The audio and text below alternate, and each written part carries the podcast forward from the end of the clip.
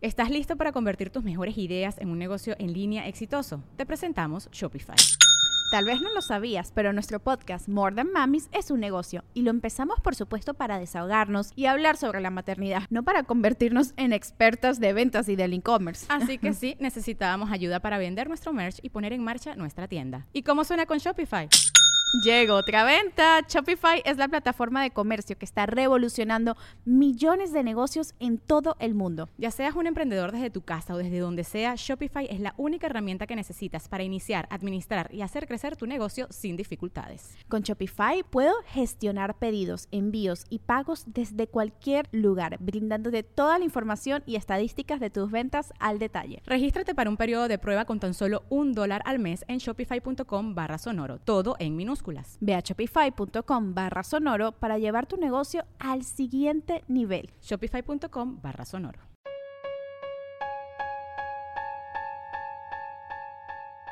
Leyendas legendarias es traído a ustedes esta semana otra vez por Arctic Fox. Arctic Fox, la razón por la que tu mamá va a decir en Navidad, ¿qué te pasó en el cabello? ¿Qué es eso? Eso Así no es de Dios. Es la- Estás faltando al respeto al niño Jesús. La mejor manera de sacar tu individualidad mientras haces enojar a tu tía que te cae mal. La neta. Y aparte le puedes decir, mire tía, aparte de que estoy de rebelde con mi color de cabello así súper no cristiano, Sí, porque los No, cristianos más aceptan dos colores de cabello. Oscuro y claro, y claro. y ya. y, y tienen cierta preferencia hacia el claro en general, pero Por alguna razón. mientras le dices a tu tía, mire tía, Como que blanquearon a Jesús poquito. O sea, blanquearon a un hombre del Medio Oriente bastante. en fin, este, ellos no sé si lo blanquearon usando pues cosas que no son, este, que no afectan a animales. Miren, no, yo no tengo ahorita la documentación para comprobar esto, pero si Jesús usara un tinte de pelo, usaría Arctic Fox. Sí, Porque es vegano y no maltrata a animales y todos sabemos que Jesús era all about the puppies. Cuidar a los cachorritos. Siempre. Y recuerden, este si quieren comprar Arctic Fox lo pueden comprar en Amazon o en Sally.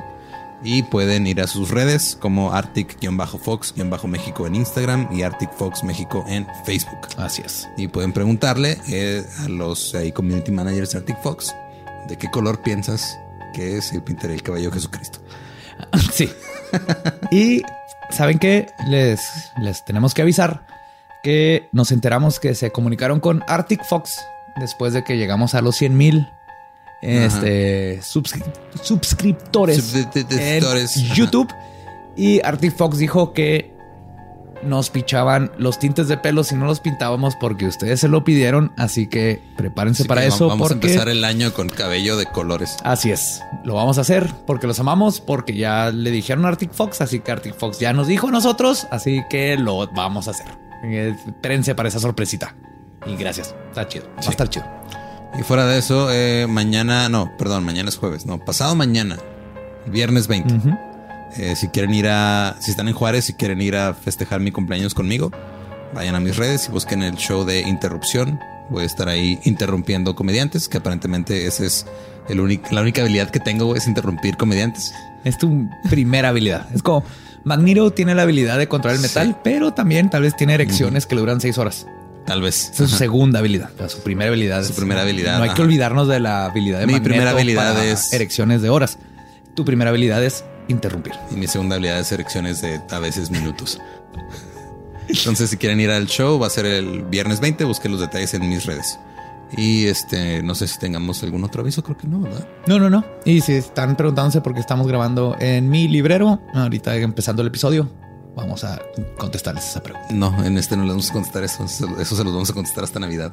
Ah, sí, cierto, hasta Navidad. Estás tomando demasiado alcohol. Sí, el punto es que la CFE la cagó y no hay luz en el set. Así de fácil. Sí, en fin. Pero los dejamos con la segunda parte de Jonestown. De Jim fucking Jones, douchebag, que lo único bueno que hizo en la vida fue vender changos de puerta a puerta. porque es lo mejor que ha existido en el mundo.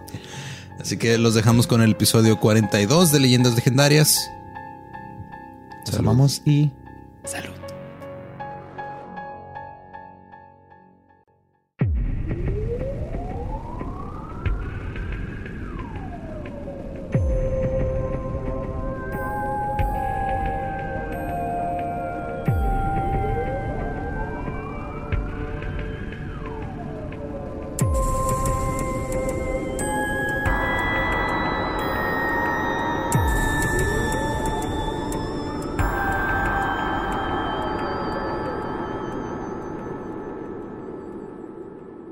Bienvenidos a Leyendas Legendarias, el podcast en donde cada semana yo, José Antonio Badía, le contaré a Eduardo Espinosa y a un invitado especial casos de crimen real, fenómenos paranormales o eventos históricos tan peculiares, notorios y fantásticos que se ganaron el título de Leyendas Legendarias. Y estamos en otro miércoles macabroso que todos esperaban porque quieren saber cómo concluye esta historia.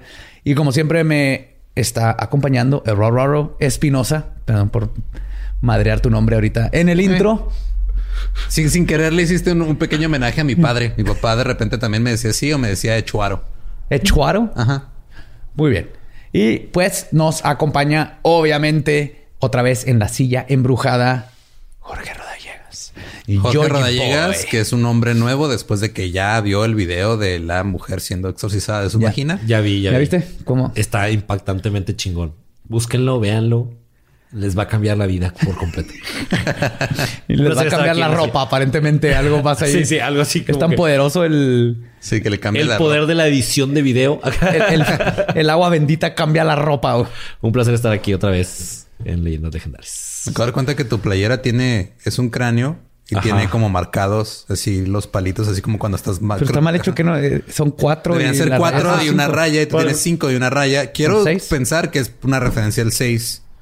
6-6. Ajá. Yo también. Pero me parece que nada más el diseñador vale. Yo creo que el, también, el, diseñador es nuevo y no, no aprendió esa Yo digo Que estéticamente, estétricamente inventaste. Estétricamente. Sí, acabo de acuñar ese término. Se me hace que estétricamente decidió que poner cuatro y una rayita y uno aparte no estaba tan chida como cinco y la raya tachada. Pero porque, bueno, puede ser. No sé, dejamos, dejamos de hablar de, algo visual para la, que la mayoría de los que nos están viendo no están viendo. Y vamos. la mayoría de los que nos están viendo no están viendo. ok. Ya, no, ya me entienden. Ya me entienden. La gente que nos escucha me entiende. Ustedes saben lo que quise decir. ¿Sabes qué le falta al podcast? Una caja de sonidos para convertir cualquier podcast en, en vivo fake, güey. Así como. Y cito. ¡Yeah! Como los, aplausos que le ponen a la cotorriza cuando anuncian el anecdotario, que son aplausos que grabaron como en el 75, que toda la gente que estuvo en esa grabación de aplausos ya murió, güey. Ah, ah, son aplausos fantasmas, ah, güey. no sabías, bueno, eh, antes de empezar con el tema, había un güey eh, hace, mucho tiempo que tenía, antes de que existieran las computadoras y los hambres y todo esto, era un güey que tenía y, y construyó una máquina con diferentes cintas, o sea, cintas pregrabadas. Ajá con risas, güey, para los programas de televisión viejos. Entonces el güey presionaba, o sea, era como, modificó como un teclado y cada tecla que tocaba, tocaba como que cierta parte. Entonces estaban las risas fuertes, las risas, ah, los, oh, o sea, ese tipo, era un teclado que él modificó para que cada vez que tocara una tecla se reprodujera una cinta diferente. Ok. Estaba bien cabrón ese pedo y obviamente eso nada más lo sabes si eres un pinche nerd de la ingeniería de sonido. Y nada más le interesa a los nerds de sonido. Un saludo a las seis personas super nerds de sonido que escuchan este podcast nomás para escuchar. Pues como nomás para escuchar esas cosas de ¿Dónde? El, el Wilhelm Scream. Ajá. Ajá ¡Ah! Cuando lo escuchen, el Wilhelm Scream, lo van a escuchar en todos lados. Sí. Es un grito que se usa en las películas siempre que... Tarantino lo usa en todas sus películas. En todas sus películas. En fin. Pero, sí. En fin. En la primera parte de Jonestown, nos quedamos en que Jim Jones había consolidado su templo de la gente y que comenzaba ya a mostrar las principales cualidades de un líder de culto comenzar a acogerse todo lo que ve mientras que controla la sexualidad de los demás. Pero para poder hacer esto, todo buen líder de culto necesita poder controlar a su gente y hacer que hagan caso ciegamente. Y eso fue implementado por Jones inmediatamente. En todo culto pasa algo curioso. El líder va a formar una élite, solo para miembros VIP. La función de este escalón es la de adoctrinar a tus más fieles seguidores con tu pensamiento para tener quien te haga segunda a la hora de manipular a los demás, o torturarlos, o violarlos, o hacer todo lo que les estás haciendo.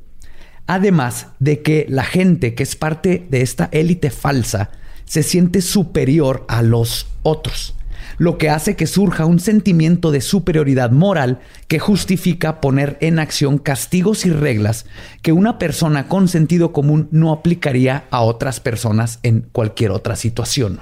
Claro, es, como cuando, es como cuando haces algo mal y tu mamá le dice a tu papá, ¿verdad que lo que hizo está mal? Y los papás tienen que decir que sí. O sea, es Entonces, como tu si... mamá es la líder del culto familiar y tu papá es el que le hace segunda porque si no después no coge. Claro, sí. No, Está y- igual, exactamente igual. Güey, y esto es lo que hacen en todos estos programas de este, inteligencia emocional y todas estas cosas.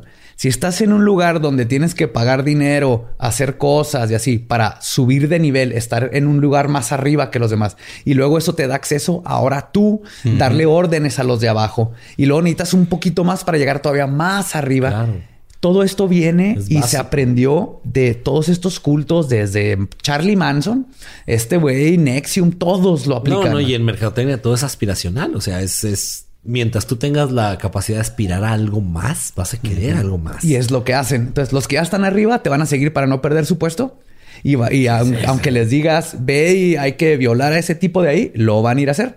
Y los que están abajo, como han sufrido y todo eso, lo que aspiran es estar arriba para luego poder Exacto. tener ese poder que tienen de arriba. Es- Y son es- más desde los dóciles porque nazis, quieren llegar desde- a ser VIP. Sí. Y los VIP no se van a ir a hacer su propia iglesia porque acá ya son VIP. O sea, eh, eh, está chido. Exacto. Sí, o sea, O sea, está gachos, pero está bien. Pero es como lo hacen. Los nazis lo hicieron, pues tenían a este, los Gestapo, la SS, están así como que los de arriba, que están más chingones. Así que cuídense. No, esto no nomás pasa en, en estos cultos súper obvios, pasa en todos estos de, cultos no tan de obvios. coaching. de hecho, también pasa, no, güey, pasa también en, en- en el trabajo. O sea, en el trabajo Sí. luego siempre tienes al, así de repente está el pinche jefe que es súper manipulador y súper culero.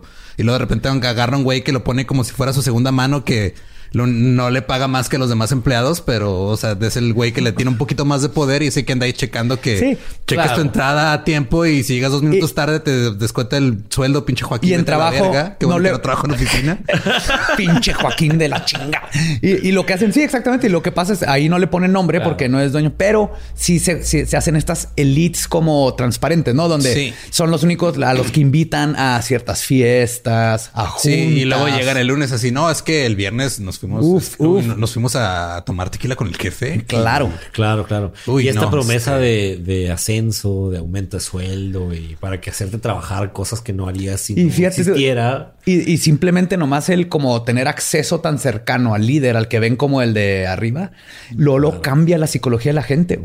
Eh, Exacto. Y eres, eres el changuito de ese vato, pero te sientes como superior a los al resto de los changuitos. Cuando todos son changuitos del mismo vato. Dwight güey. en The Office, güey. Ajá, exactamente. Sí, Dwight, el assistant to the regional manager.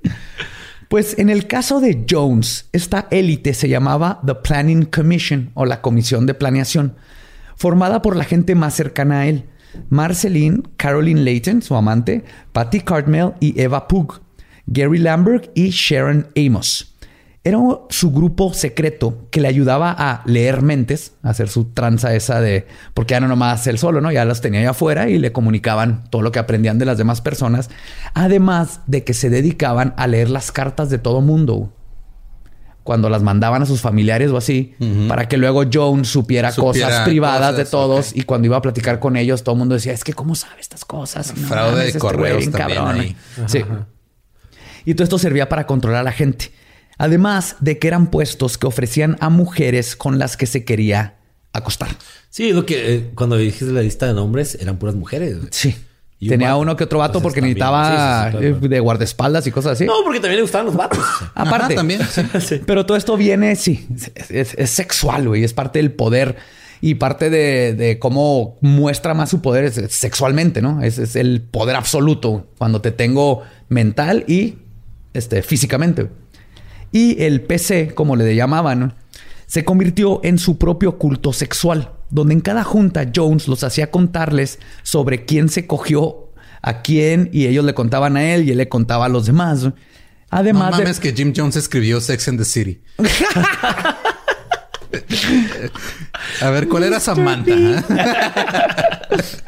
Además de planear y hablar de sexo, este grupo también se convirtió en el juzgado que decía a quién había que castigar y en el verdugo que haría los castigos.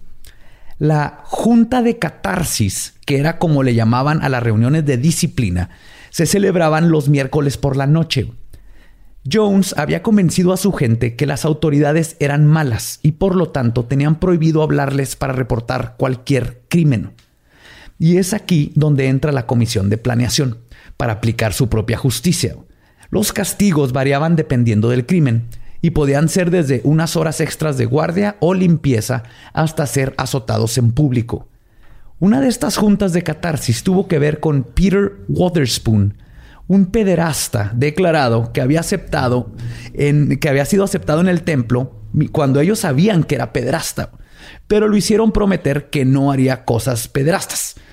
Pero hizo cosas pederastas. Obviamente no cumplió con su palabra y lo agarraron abusando de un niño de 10 años.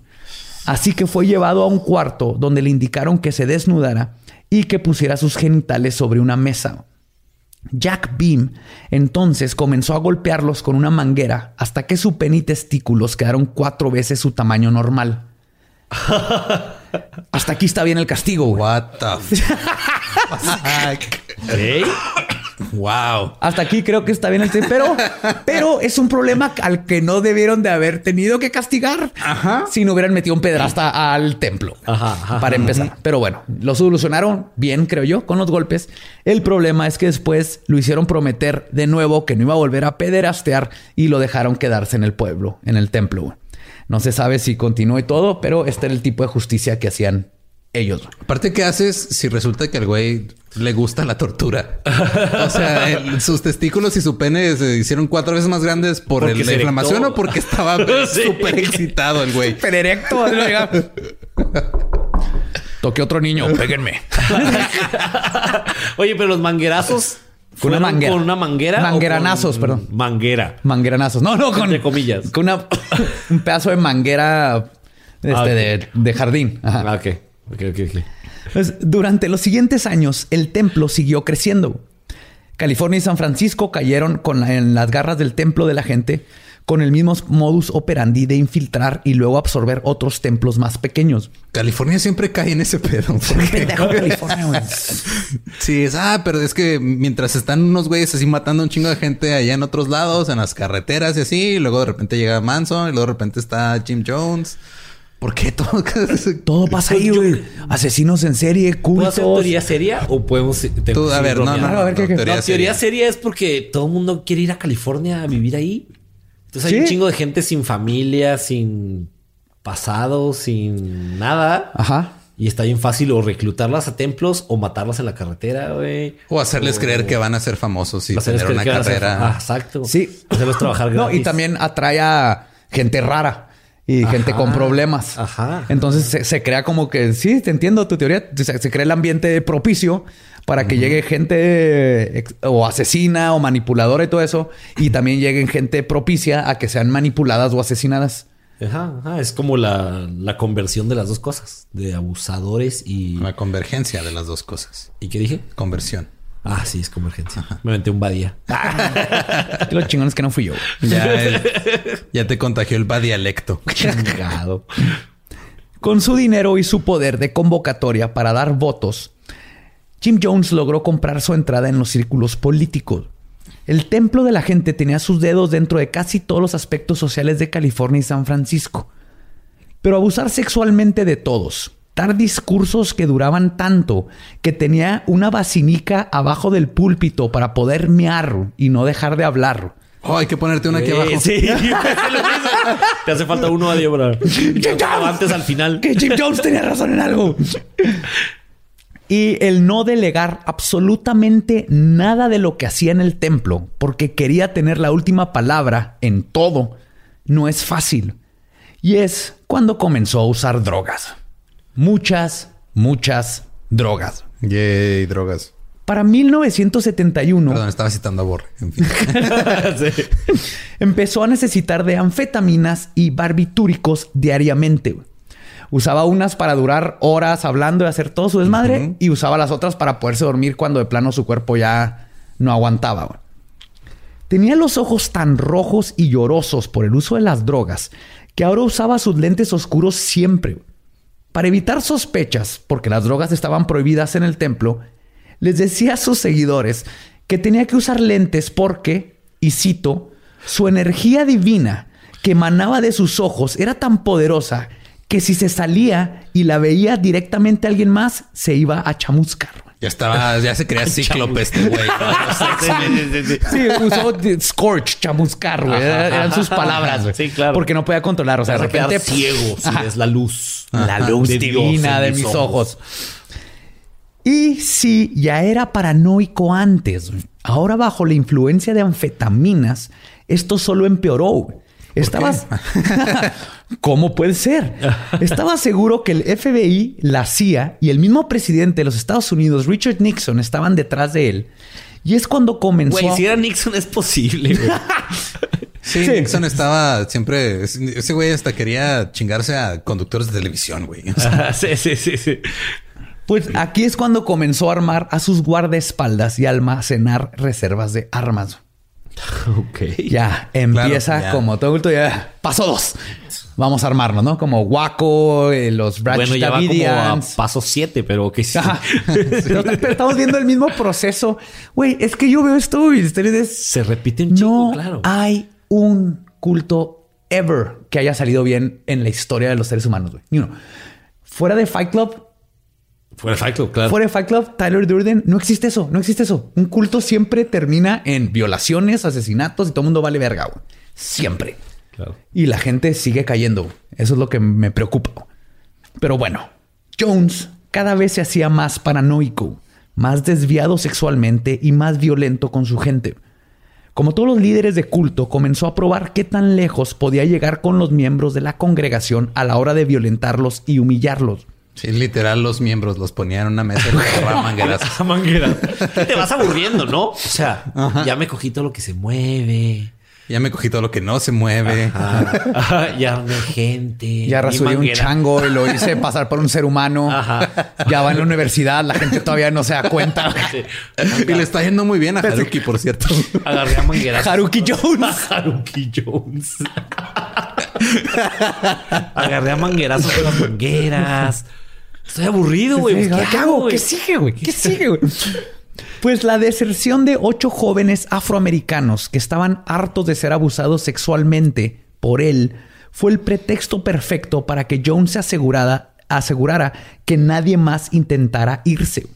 Y su preocupación radicaba no tanto en perder miembros, sino en que los desertores hablaran con la prensa y otra gente sobre lo que verdaderamente estaba pasando en el templo. Y la mejor manera de asegurarse de que la demás gente la pensara dos veces antes de abandonarlo, abandonarlo perdón, era aumentando el miedo. Una vez humilló a un miembro del Consejo de Planeación, haciendo que se desnudara para luego decirle que con ese cuerpo nunca lo iba a seducir y que le daba asco. Y que ni se le ocurriera intentar seducirlo. Si no se te ocurra seducirme con ese cuerpo. Ay, no, no. ¡Asco de chichis! ¡Guácala! ¡No! Ajá, eso hizo. Ves a todas estas del consejo, ya me las cogí, pero a ti nunca. A ti nunca. Y Eso hizo, básicamente. Luego lo obligó a quedarse desnuda por lo que restaba del día. En otra ocasión ordenó que le amarraran los brazos a una mujer que había roto una regla X y que la aventaran a una alberca. Luego ordenó que la sacaran justo antes de que se ahogara. Cuando tenía que disciplinar a menores de edad, Jones hacía que sus padres Les traía el pederasta.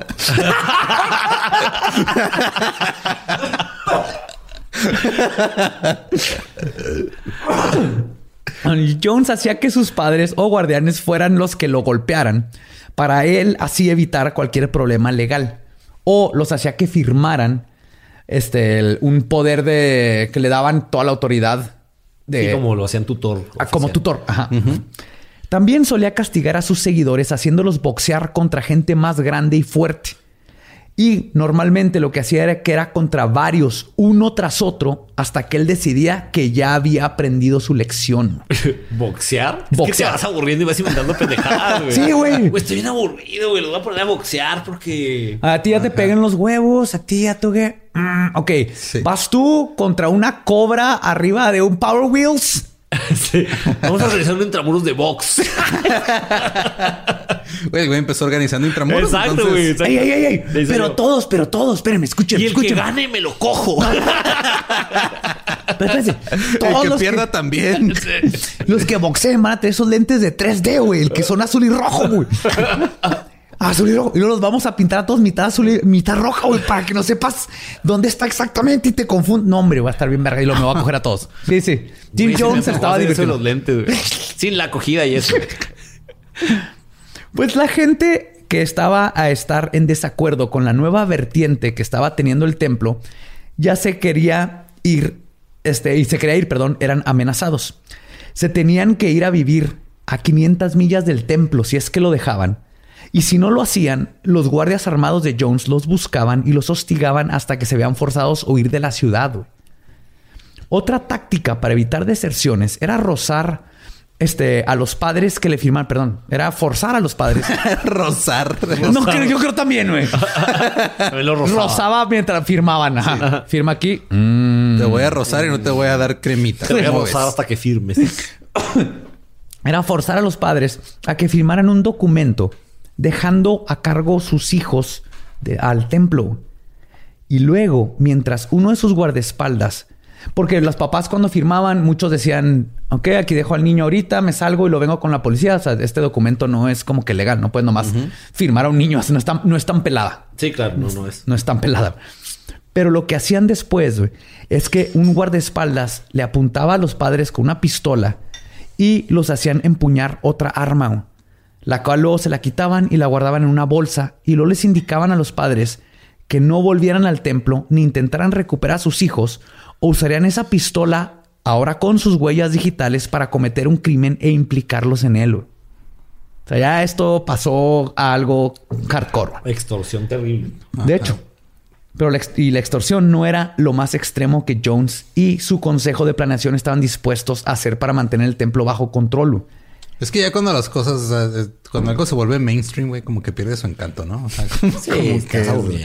Así de, ah, güey, yo, yo estaba en Jonestown antes de que te pegaran los huevos. Sí, o sea, yo, yo, yo, cuando este güey estaba en las carpas con 12 personas, güey, era cuando tenías que verlo. Ahorita el güey ya perdió el piso y anda de rockstar. No se quita los lentes oscuros nunca, güey. Siempre anda hasta su verga de drogas. No, los chingones. El, el- el- la primer predicación. sí, sí, Güey, sí, los, sí, sí. los canceritos. Yo vi el güey, primer pollo. Ajá, vi sí, sí. los canceritos. Cuando salía el cancerito del baño. Uf, Sí. no, hombre, eso era oro, güey. Ahorita ya todo, nah. Sí, ahorita, Pinches ahorita, posers. ahorita hasta el mono araña trae otro mono araña más pequeño de asistente. O sea, ya, ya están mamando. El otro moño, mono araña te daba la comunión, chingao. ¿Cómo se llamaba el hijo? Gandhi. Haruki. No, no. Haruki Gandhi. Jones. Stefan Gandhi Jones. Ah, Stefan Gandhi Jones. No, es el. El, el, el, El de veras. El No, chango, Haruki. Jones. Haruki, Haruki. Ah, el Jones. chango, sí. Haruki ya, ya hasta piensa que puede escribir. Ah, no, ese es otro Haruki. Pues el 5 de octubre, el cuerpo de Bob Houston, un disidente del templo del pueblo, de la gente, perdón, que estaba dispuesto a destapar lo que estaba pasando, fue encontrado mutilado por un tren. La investigación concluyó que se había quedado dormido en las vías del tren. Los miembros del templo concluyeron que ni de pedo. ¿Cómo te quedas dormido en las vías de un tren? Exactamente, güey. Es, Exactamente. Ah, sabes que tengo un chingo de sueño. Me voy a quedar justo aquí donde pasa algo que me va a partir. Era, era demasiada Me voy a amarrar las manos y los pies. Es que así descanso mejor. sí. ok. Pues, Jones y su gente nunca fueron implicados, pero este sería uno de los eventos que comenzarían el principio del final para Jim y sus seguidores. Resulta que el papá de Bob Houston era un periodista para el periódico The Chronicle en San Francisco y muy buen amigo del congresista Leo Ryan. Y la misteriosa defunción de su hijo no quedaría sin justicia. Otro evento que apresuró el final para todos fue el incidente en diciembre, donde en una función de cine de la película Dirty Harry, si lo Ah, ubican sí, todos, sí, Clint Eastwood. Clint Eastwood. Buena movie. un hombre... Harry les- el sucio. Harry el sucio. Ajá. En esta función un hombre le señaló a otro que lo siguiera. Cuando llegaron al baño, el hombre comenzó a masturbarse. El caballero que lo siguió al baño era un policía encubierto y la persona masturbándose era Jim Jones. ¡Boom! ¡Busted! Sí, señor. lo tramparon por indecencia. Pasó de policía encubierto a hombre cubierto de semen.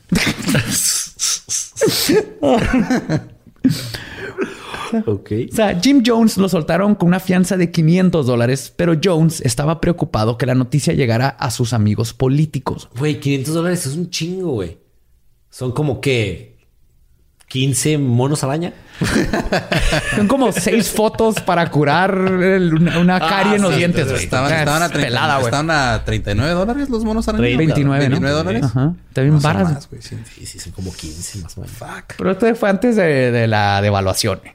Sí, sí, sí. Antes de Salinas y ese pedo. Entonces ya están más caros. Pero Jones... Salinas le quitó ceros al mono araña. No entiendo. Yo tampoco, güey. No ya, sé ya qué- perdiste. ya perdiste el 80% de la gente que nos está viendo. Así que, ¿what? ¿Ceros? ¿Qué? ¿What? Pero Jones estaba preocupado que la noticia llegara a sus amigos políticos y luego se enteró que el Chronicle estaba investigando el caso de Bob y Jim no iba a dejar que el gobierno capitalista lo chingara. Para este tiempo, Jim ya había inyectado en la mente de sus seguidores la idea del gran éxodo al paraíso. Un paraíso socialista fuera de los Estados Unidos donde estaría a salvo de la guerra nuclear profetizada y del control del gobierno opresor. Y la verdad era que para Jones lo más importante de este paraíso era que estando en otro país su gente no podía desertar. Sin contacto inmediato con sus familiares no tendrían un vínculo con el mundo exterior. Jones sería su todo, su líder, su amante, su Dios. Claro. Después de ir a varios países para buscar su tierra prometida, encontró el lugar perfecto para su comuna socialista autosustentable, la Guyana. Autosustentable. Era así le llamaban. Es Guyana, ¿no? La Guyana. La Guyana. francesa. La Guyana es que es francesa y británica, Ajá. es en la Guyana, pero está ahí arriba de Venezuela. Ajá. Nadie sabe que existe. Es Ah, una existe. cosa de así pequeña, ¿no? Este es un país muy, muy pequeño. súper pequeño. Sí, sí, es pequeño. Ok. Nada más está la comuna de este güey y... Y, y un y Starbucks. un Starbucks. Y Georgetown, de hecho. Georgetown.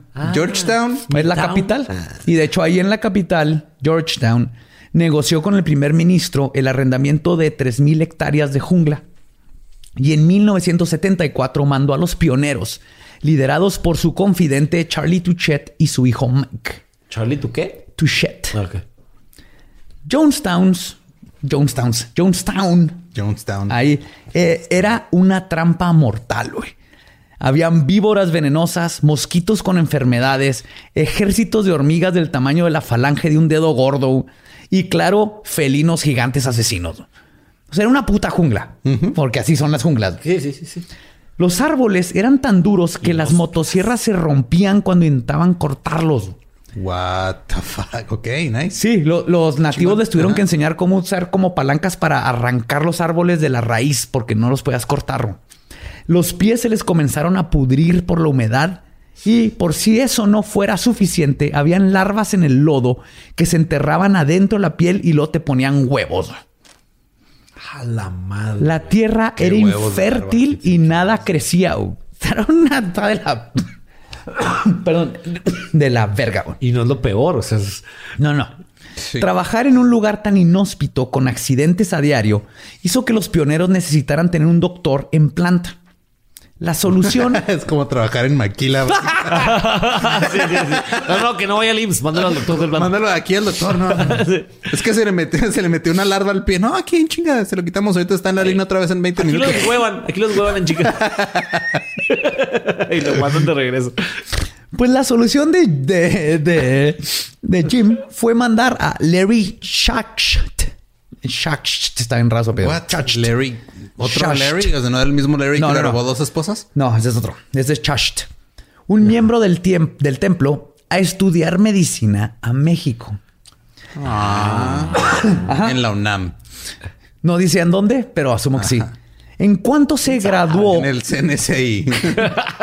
en el CNCI. Saludo a todos los que nos escuchan desde el CNCI. Se estudió en México y en cuanto se graduó lo mandaron a Jonestown. Lo primero que pidió llegando fueron libros sobre acupuntura y un libro sobre cómo sobrevivir en la jungla. güey. A huevo. Sí, güey, no hizo prácticas ni nada. O sea, La cagó, era al revés, ¿no? hey, Jim, Jim, este, mm, puedes mandar un libro, ¿sabes? ¿Cómo, cómo- Sí. ¿Qué víbora es buena y cuál es mala, güey? Sí, sí. Hay una café, la verde, ¿cuál toca? Necesito un libro que Pero me ¿por qué quería uno de acupuntura, güey? No sé, güey, por- porque pinche comunismo. No. Esa era más influencia de Hiragana. ¿Cómo se llamaba el chango? ¿Hijo? Ok, ya. ¿Y luego? Ya se me olvidó. Pero pidió de acupuntura, güey. Pidió de acupuntura. Pero no todo era horrible. También estaba Mr. Muggs, el Ah. chimpancé que Jones dijo que había salvado de un laboratorio de experimentos científicos, pero la verdad es que lo compró en una tienda de mascotas porque Jim Jones. En Amazonas. Y fue uno de los primeros misioneros que este, irían a Jonestown. Él ¿Un fue los que forjó. Un, un chimpancé. Un chimpancé. Sí, este era un chimpancé. con su así camisa blanca y su corbatita. ¿El chimpancé era misionero? Sí. Bueno, era pionero. Ah, pionero. O sea, él fue a forjar Jonestown. Es que Jonestown, cuando lo compraron, era hectáreas. Las hectáreas eran de árboles y las ves del cielo no se veía el piso. Tuvieron que tumbar miles de árboles para poder tener dónde sembrar, pero el piso estaba de la verga, entonces no podían sembrar porque en la selva, cuando tiras árboles de así, lo tienes que preparar el O suelo. sea, aparte de todo, es contribuyente al cambio climático el cabrón. Sí. Ok. Sí, totalmente. En septiembre de ese año, paranoico y cada vez más apresurado por huir del país, se le ocurrió hacer una prueba con sus tenientes más cercanos, los Peseu. El templo del pueblo tenía prohibido tomar alcohol, pero en una cena con la comisión de planeamiento les ofreció a todos tomar una copa de vino. Planeamiento. Planeamiento. Así escribiste planeamiento. ¿Está escrito planeamiento ahí? Ahí está escrito Está planeamiento ¿Acaso está subrayado en rojo en No. documento? Por favor. de planeación. Planeación. Ajá. Sí, sí, sí. Lo dijiste bien en el episodio pasado. Sí, aquí está escrito como planeamiento. Está bien dicho, está bien dicho aquí. Está bien leído. Ya, es- es- Está mal escrito. pero Soy bien alquimista de palabras. Tiene sentido. Si le entiendes, le entendiste. Sí, sí, sí. Te conviertes oro en mierda, más bien. tu alquimismo inverso está de la verga, güey. Alquimismo, estás igual, güey. Sí. Puta madre. ¿Cómo se dice entonces? Ya, mira, ya no importa. Les dijo que podían tomarse una copa de vino porque ahí en, el, en California producían su propio vino. Después de que se acabaron sus copas, les informó que el vino estaba envenenado y que tenían 45 minutos de vida y que no había antídoto. Patty Catmel gritó histérica y corrió a la salida. Uno de los guardaespaldas de Jones, Michael Prokes, que sabía lo que estaba pasando, le disparó a Perry con balas de salva, güey. Ok. El susto y trauma de todo fue suficiente para que cayera en shock Patty el piso sin poder moverse. güey. Jones entonces los dejó describirle los síntomas que sentían al estarse muriendo. Después de 45 minutos les dijo que todo eso era una prueba y que tenían que estar dispuestos a morir por la causa y que ahora se tenían que ir a Jonestown. Todo había sido una prueba. güey. A la madre. Sí, güey. Así es como probó por primera vez este pedo, güey. Porque no es la primera, no es la última vez que va a usar esta técnica. Hijo su pinche madre. Todos sus tenientes estaban ya preparados psicológicamente, no solo para dejar los Estados Unidos, sino para morir por la causa. Para aplicar lo que Jones llamaba un, y cito, suicidio revolucionario. Ahora, perdón, ahora seguía entrenar al resto de los seguidores, adoctrinándolos poco a poco. Sus discursos estaban cada vez más llenos del concepto de la reencarnación, de la conspiración del gobierno para destruir todo y a todos los que eran parte del templo del pueblo y los de la gente, perdón, y los feligreses comenzaron a compartir la paranoia de su líder. Jonestown comenzó a convertirse en sus mentes en el paraíso que necesitaban, la utopía que su líder siempre les había prometido y aunque la verdad era una comuna que estaba muy lejos de ser un paraíso, ahora se veía como algo muy lindo y un éxodo necesitado. El catalizador que impulsó todo sucedió en 1977, cuando Marshall Kilduff del periódico Chronicle de San Francisco comienza a escuchar todos los rumores que rodean al templo del pueblo. Investigación sobre lavado de dinero y todas estas cosas hace que decida comenzar la investigación. Y no batalló mucho para encontrar disidentes, disidentes que estaban más que contentos en contarle sobre los abusos físicos y sexuales, los secuestros de sus hijos, los fraudes y todo lo que estaba haciendo Jim Jones. Una revista regional muy respetada llamada New West decidió comprar la historia y publicarla. Antes de su publicación, alguien se metió a las oficinas de New West, seguramente por órdenes de Jones, y al parecer fotografió todos los documentos pertinentes a la investigación de Kilduff. Esto logró dos cosas. que la revista acelerara la publicación del exposé por coraje y que Jones se diera cuenta de que cuando saliera el artículo no le iba a ir bien. En mayo decide acelerar el proceso de irse a la chingada.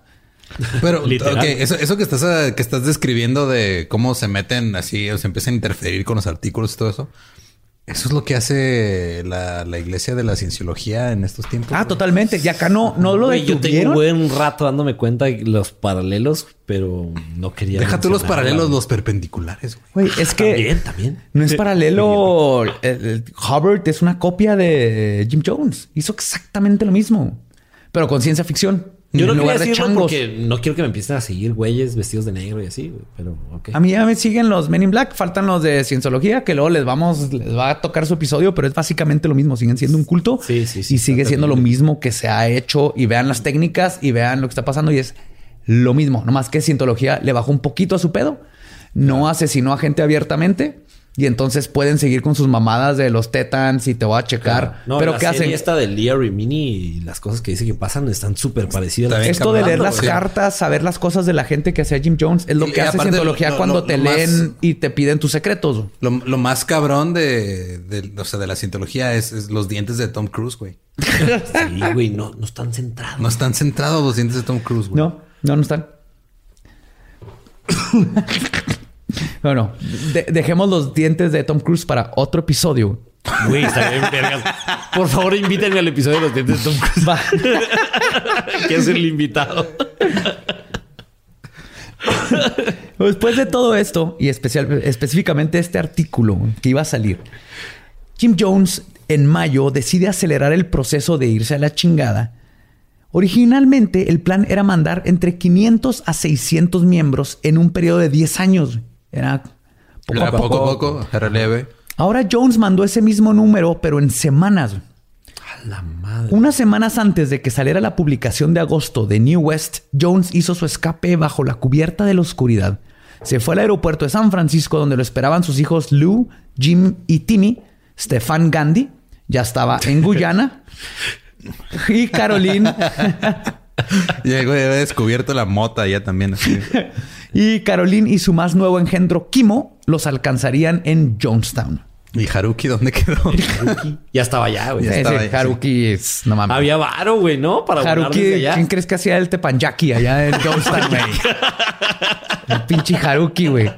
Había varo para volar desde pinche California hasta Guyana, ¿no? Güey, tenían... a Cancún. Tenían, aviones, ¿no? Tenían, los güeyes este, tenían... Compraban... Ajá. Ya, ya para este entonces ya estaban lavando dinero. Sí les sabían que tenían mínimos, o sea, que tenían 30 millones en cuentas en Suiza, en Panamá. O sea, la iglesia ya estaba cabrona, güey. Sí, se había barba, Cabrona. Más que nada para Jim Jones, porque su gente seguía dándole absolutamente todos los centavos que tenían y Jim Jones era el único que era que tenía dinero.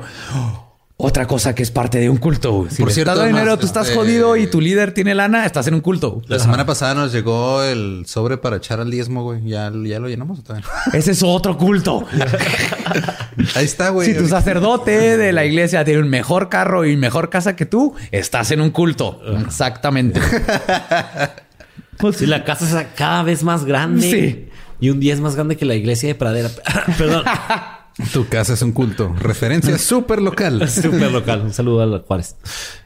Los pioneros en Jonestown ya estaban aprendiendo a ser felices en la jungla de la muerte. Aprendieron a diferenciar entre las víboras venenosas y las no letales.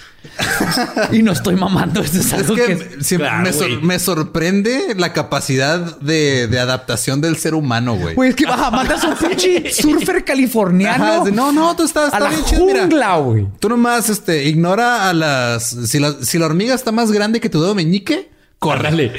Sí, sí, te inventas acá como hasta rimitas acá pendejas, ¿no? Sí, sí, eventualmente el pinche surfer así. Eh, güey. Güey, si la víbora hace. No hay pedo, güey. Pero si hace. Córrele, güey, no hay pedo. Si la violeta es roja, que ni te toca. Si lo acá, sí, es pendejada. Entonces que empezaron a adaptarse, obviamente, sí, seres humanos. Y eh, además se hicieron amigos de los locales y en general comenzaban a disfrutar en su comuna todo lo que estaba. Pero cuando llegó la contingencia que no esperaban de nuevos miembros, las cosas comenzaron a complicarse.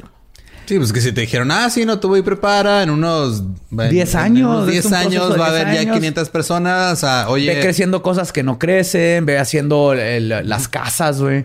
Por ejemplo, hubo un punto en donde estaba tan culero todo y que Jim Jones le dijo a uno de, de los que ya estaban allá, a Tim, de hecho, al, dijo, ve y toma fotos, o sea, co- compra fruta del mercado, ponla ahí adentro de Jonestown en- y, di- y vamos a tomarle fotos y decir que eso es la- ya la primer cosecha, güey. Para que la gente acá en California diga, ah, no mames, qué vergas, güey, tenemos pinches duraznos, cabrón. no mames, Orgánicos, güey. qué, qué- qué- qué- qué chido que crecen con todo y calcomanía. Las manzanas. Pero Jonestown no estaba listo para Mira, gente, no hay matcha. Pinches piñas. Una de estas complicaciones fue también la llegada de Jones. Junto con el líder llegaron sus reglas. La gente no podía comenzar una relación sin que él la aprobara primero. También tenía que aprobar No, si literal, sin que él la probara. primero. Sí, Llegaba con los dos así, a ver. No, y creo que, y aparte, más culero de eso, creo que es, él tenía que aprobar si querías terminar la relación. No mames. También, güey. también. Sí. Y si te decía que no, te chingabas y te quedabas en tu relación tóxica. ok. Todo el- es que me revisa el celular. Eso no estaba dormido y puso mi huella. en Güey, el- eso no le vale madre, güey, porque de hecho todo el correo que entraba y salía de la comuna era revisado y corregido por Jones y su comité. Entonces, si entraba, lo leían y si eran cosas, lo quitan y luego revisaban las que iban de salida y se las regresaban y decían, no, güey, no puedes poner que, te- que el, que el eh, no está tan chido por el chango y que pues violamos niños, ¿no? O sea, Ajá, quita sí. esa parte, Quita eso. ponle que la alberca está bien vergas y, ajá, No y que mames. no violamos niños. y que tenemos Axtel. Ajá. Axtel. Axtel. Extremo. Patrocínanos. Axel. Patrocinas. Mientras que los miembros tenían que dormir en el mismo cuarto junto con una docena más de personas, no tenían papel de baño y solo tenían dos minutos para bañarse una vez a la semana No mames. sin abrir la boca porque el agua estaba contaminada, güey. No mames que Jim Jones inventó Venezuela en la actualidad.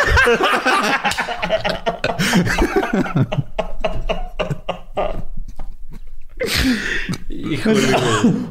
Mientras tanto, Jimba vivía en su cabaña personal junto con sus amantes Caroline y María, que era la nueva, y sus hijos, quienes dormían en colchones nuevos, tenían una letrina personal y un generador de Ah. electricidad, güey. Güey, letrina personal. Era mejor que está el puto bosque. ¿Te acuerdas que dije que habían gatos gigantes, ¿verdad? Allá afuera. sí, sí, sí. Sí. Pero O sea- es que sí, bien gracioso, así como de, no, está súper lujo. Letrina personal. ah, qué padre. Nada más veo mi propia caca allá en el hoyo. Ajá. Y no hay gatos gigantes que me pueden sí, comer sí. la face. Ajá. Ajá. Aparte de la letrina personal, era el único que tenía un generador de electricidad para alimentar sus abanicos Y ver Netflix y así. y el mini refri que siempre tenía repleto de refrescos, carnes, huevos y agua. Mientras que los demás nomás tenían arrocito que comer. Sí, si las reglas nada más te aplican a ti y no al líder, estás en un culto. Sí, ¿eh? estamos aprendiendo un chorro de cosas. Está padre, está padre. El uso de drogas por Jones solo empeoró en Guyana. Su médico se aseguraba de que nunca faltaran y por lo tanto su paranoia seguía incrementando. Comenzaron a contrabandear armas a la comuna, cuyo nombre clave era Biblias. O sea, cuando hablaban a California así, eh, mándenos más Biblias. Me puedes mandar unas. Necesito unas 15 Biblias calibre 38. Huevo. Este, Sí, sí, y me mandas con, con 20 cartuchos de versículos, por favor. Y también este pues, necesito leerle a los niños en la noche y no despertarlos. Mándame unas Biblias con silenciador, por favor. Ah, no. No despertar a los, a los demás. Sí, es que los angelitos tienen que descansar, ¿verdad? Sí, claro, claro. Además, le quitaron sus pasaportes a todos los miembros para evitar que huyeran. Como no podían producir nada con el suelo tan malo que tenían, la idea de una comuna autosustentable básicamente valió madre. Y tenían que depender del dinero que le mandaban los miembros del templo de los Estados Unidos. Que también, digo, no es la primera vez que una comuna autosustentable no pasa. Claro. Pero acuérdense que aparte ah, todo esto está pasando cuando Jim Jones tiene 30 millones de dólares en bancos en Suiza y Panamá. Claro. Pero lo que está bien cabrón de esto es que ellos inventaron lo de autosustentable, ¿no? Yo pensé que era como nuevo ese pedo así como, No, no, no, fueron ellos. Ellos iban a salir del grid del gobierno capitalista y iban a hacer una comuna sustentable con el chango que hacía Tepanyaki, güey. Pero el gobierno estadounidense, después de haber leído todo esto que estaba saliendo, frenó la correspondencia de cheques, que era lo único que les estaba entrando, y Jones entró en pánico. Le quitaron todas las joyas y objetos de valor a sus miembros para ir vendiéndolos en la capital de Georgetown. Para ahorrar más dinero, la comida era arroz con algo de pan. Y por esta austeridad forzada, también terminaron comprando Flavorade para saborizar el agua, ya que era más barato que el Kool-Aid. o sea, por ser codo, por, Dije tu línea de ay, Ay, güey. güey, Perdón, sí. perdón, era tuya, era tuya. No, no, ya, ya. Es, es del, es del pueblo. Así A como el templo de la gente. Como el pueblo. el tiempo. A veces Jones, para mostrar su infinita bondad, salía a caminar y darle a sus feligreses una galleta una vez a la semana en un acto análogo a Jesús alimentando a los pobres. güey. Era todo un momento, güey, donde salía así de que, ay, que le besaran la mano y les daba sus galletitas, güey. Saladas. Ah, pa' ti, tome un pa' ti. cuadrito, güey. Sí. Les daba un cuadrito de galleta, un cuadrito de papel sanitario. Mal cortado, así con el piquito. Sí, sí, sí. Así, ah, me tocó Sí. un piquito de más. Y el Sí. otro güey, ah, me tocó un piquito de menos.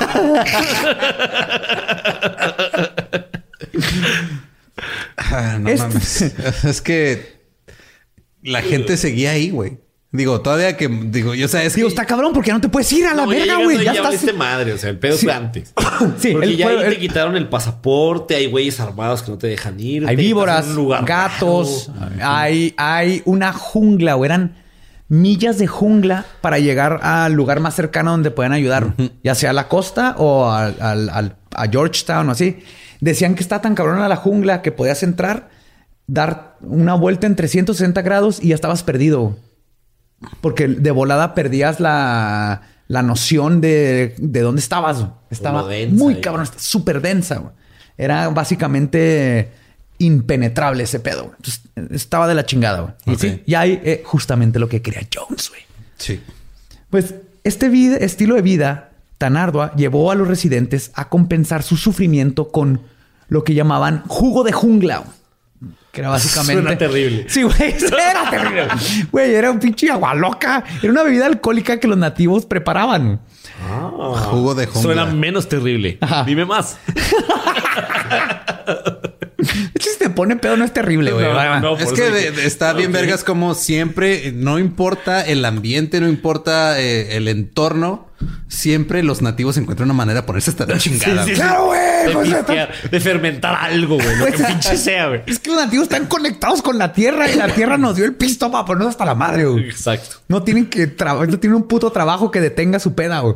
O que les haga. O, o que les haga sufrir con la cruda, güey.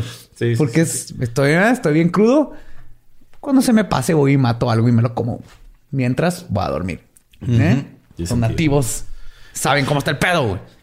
El punto es que cuando se tomaban esto y eran descubiertos inconscientes y crudos, se les aplicaba el castigo de Manguerazos en el pito. ¡Mangueranazos! No, en el pito no, pero.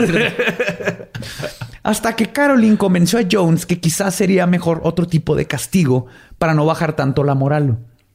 Es así como Jones instauró el equipo de aprendizaje. Así le llamaba. Eso suena horrible también.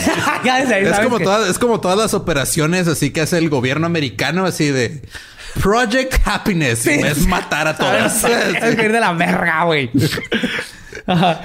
Proyecto My Little Pony. Puta madre. o sea, ya no existe un país, güey. Pues este consistía en que si eras acusado de una falta a las reglas, se convertía, te convertían en una paraya a la comuna, güey. Nadie te hablaba ni te alimentaba, pero sí tenías que trabajar hasta que Jones decidía que ya habías aprendido tu lección. Ah, es como cuando vas a la posada de- del trabajo en tu oficina te pones hasta la verga y vomitas a alguien. Y, y luego regresas a la oficina y, y nadie, nadie te, te habla pela. y nadie te pela, pero sigues, tienes que seguir trabajando. Claro, Hasta igualito, que todo el mundo se le olvida. Eso sonó demasiado autobiográfico. Pero ok, Lolo, sí, es así exactamente. Sí, sí, sí. A todos nos pasó, ¿verdad? Claro. Entonces, Pinche Joaquín. Pero como siempre pasa, el equipo de aprendizaje empezó a hacerse cada vez más sádico. De ser temporalmente excomulgado del grupo, pasaron a ser golpizas más severas. Luego, si eso no era suficiente, era común castigar a los adultos usando a sus hijos, a quienes en ocasiones colgaban por horas boca abajo adentro de un pozo No mames. o los encerraban en la jaula con Mr. Muggs. Que Mr. Muggs, qué adorable, sí, qué chido, un chimpancé, pero no quieres a un Pero, hijo no, adentro con un un, chim- chimpancé, güey. Un chimpancé tiene la capacidad de arrancarte la cara de un chingazo. Sí, los brazos, te puede arrancar brazo, los brazos así. Ajá, Ajá. ajá. Es Esto que te aburre, lo que volvemos. Si te aburrías en California y inventabas orgías pendejas, güey, y boxeos, donde te cogías al ganador, güey. Y allá acá en la jungla. Ya, puta ya madre, güey. estabas metiendo Vamos niños a darle en con jaulas, todo, güey. Y boca abajo. en pelea de niños de pelea, güey. Hacías- Madre, güey. Pues todo esto era para enseñarle una lección a sus padres o familiares. Y a principios de, del 78, Tim y Grace Stowen, exmiembros del templo, formaron el grupo llamado Parientes Preocupados, donde consiguieron declaraciones. Es que está bien feo el nombre, güey. O sea, ¿por Es- qué? Aparte es la cosa de, de- eran blancos, ¿verdad? Sí, la cosa- obviamente. La cosa más White blanca people. de Parientes. estoy preocupado. Soy un pariente. ¿Cómo era en inglés, güey? Concerned Concerned parents. Concerned relatives. ¿no? Relatives. Relatives. Concerned relati- rela- relatives. Relatives. Pero ambiguo, ok. Sí, sí. Pero es que pues tenía que ver con todo, ¿no? Aquí lo que hacían es consiguieron declaraciones de varios padres que habían dejado el templo, pero que tuvieron que dejar a sus hijos con Jones. Ah, ya. Entonces, esa era la, la mayoría, porque fueron varios, y los otros, aparte, empezaron a conseguir gente que platicaba nomás toda la pinche violencia y todo lo que les estaba pasando. El o sea, se grupo- arriesgaron en hablar porque tenían Sí. pistolas con sus huellas y eso. Sí, tenían a sus hijos con Jones. Ya sus hijos allá. En, en San Francisco, California, todavía estaba el templo. Y eran compas de todo mundo y los políticos. No sé cuándo de Milk. Una Sí. Ah, sí, película. Milk. claro, claro, Ajá. claro. Ese vato eh, abogó a favor de Jones una vez que lo querían chingar, güey. Yo no me sabía esa hasta Eso que leí. Eso no salió Eso en la no movie. salió en la movie. La movie nada más es una historia muy inspiradora sobre un político homosexual. Ajá, y su no, lucha era contra el compota sistema. de, de Jones. No todos sabían el desmadre que traía, eso es Bueno, obvio. es que Jones pero... era muy incluyente y eso.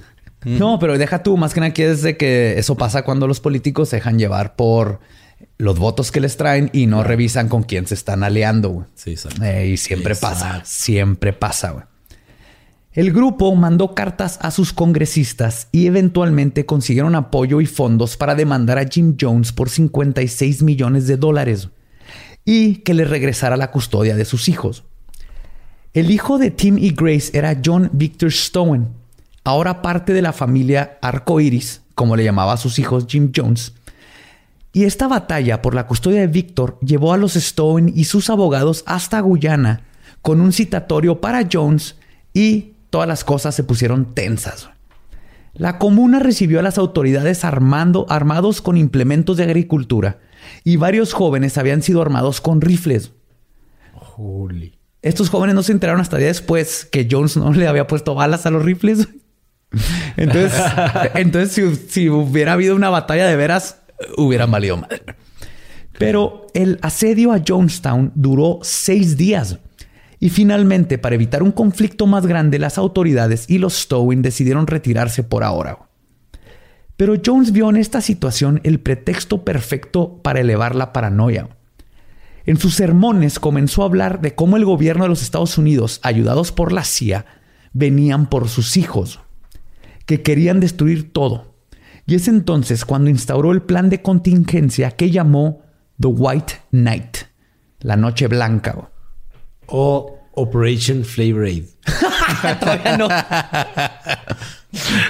Todavía no llegamos, Ah, pero, todavía no, ok, pero, eh, dentro de White Night está Operation Flavor Aid, güey. Ok, ok. Pero el nombre oficial era White Night. Noche Blanca me suena a fiesta blanca. ¿Fiesta Blanca? ¿Cocaína? ¿Nadie? No. Híjole, Lolo, no mames, güey. no. La- la- Neta, eh, Borre hubiera dicho luego, luego, sí, va. Oye. Durante... Borre es un hombre respetable. Eso sí. Que- Y droga. No, te sí, sí. sí. No, es un hombre respetable. Ajá, sí, es respetable, ya es respetable. Pues durante este evento, Jones, quien hablaba incesantemente por bocinas durante todo el día en la comuna predicando, güey. O sea, tenía bocinas así en todos lados, todo el día lo estabas oyendo. Propaganda nazi, la Sí. aprendió desde niño. Aparte de que lo tenías que estar horas escuchándolo. güey. Estaba tan cabrón que este, la gente se tenía que dormir a veces hasta las 3 de la mañana porque no te podías ir. Y luego te tenías que levantar a las 6 de la mañana güey, a trabajar. güey. Chingues. Está culerísimo. y lo que empezó a hacer es a esparcir propaganda paulatinamente, llamando a todos a el White Knight. Entonces estaba de que bla, bla, bla, y de repente un martes es el White Knight. Una de las cultistas que logró huir antes de la tragedia lo explica. Y cito: El White Knight significaba que todos, incluyendo los niños, se tenían que formar en una fila. Cuando pasamos por la línea, nos dieron un pequeño vaso de líquido rojo para beber. Nos dijeron que el líquido contenía veneno y que moriríamos en 45 minutos. Todos hicimos lo que nos dijeron. Cuando llegó el momento en que debíamos haber muerto, el reverendo Jones explicó que el veneno no era real y que acababa de pasar por una prueba de lealtad. El veneno era la experiencia que tuviste con tus amigos durante todo el tiempo. O sea, el veneno estuvo dentro de ti todo, Todo este este tiempo. tiempo. ¡Regocíjate! El veneno son los recuerdos de esta experiencia. Muy bien, amiguis, te has encontrado. Ya puedes marcarle a tus tu papás. alma. Ahora vamos por la ayahuasca. Hey, ¿qué tal? Soy Lolo de Leyendas Legendarias y les quiero dejar un pequeño adelanto de nuestro nuevo podcast. Estás escuchando El Dolop, parte de All Things Comedy Network. Este es un podcast de historia americana en el que cada semana yo, Eduardo Espinosa, le contaré un suceso histórico americano a mi amigo. José Antonio Badía, que no tiene idea de qué se va a Ok, lo bueno es que el tema.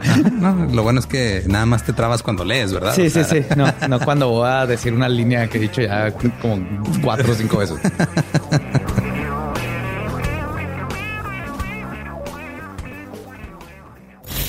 De joven comenzó a trabajar en barcos y en 1816 fue capturado por el pirata Jean Lafitte en la costa sur de Texas.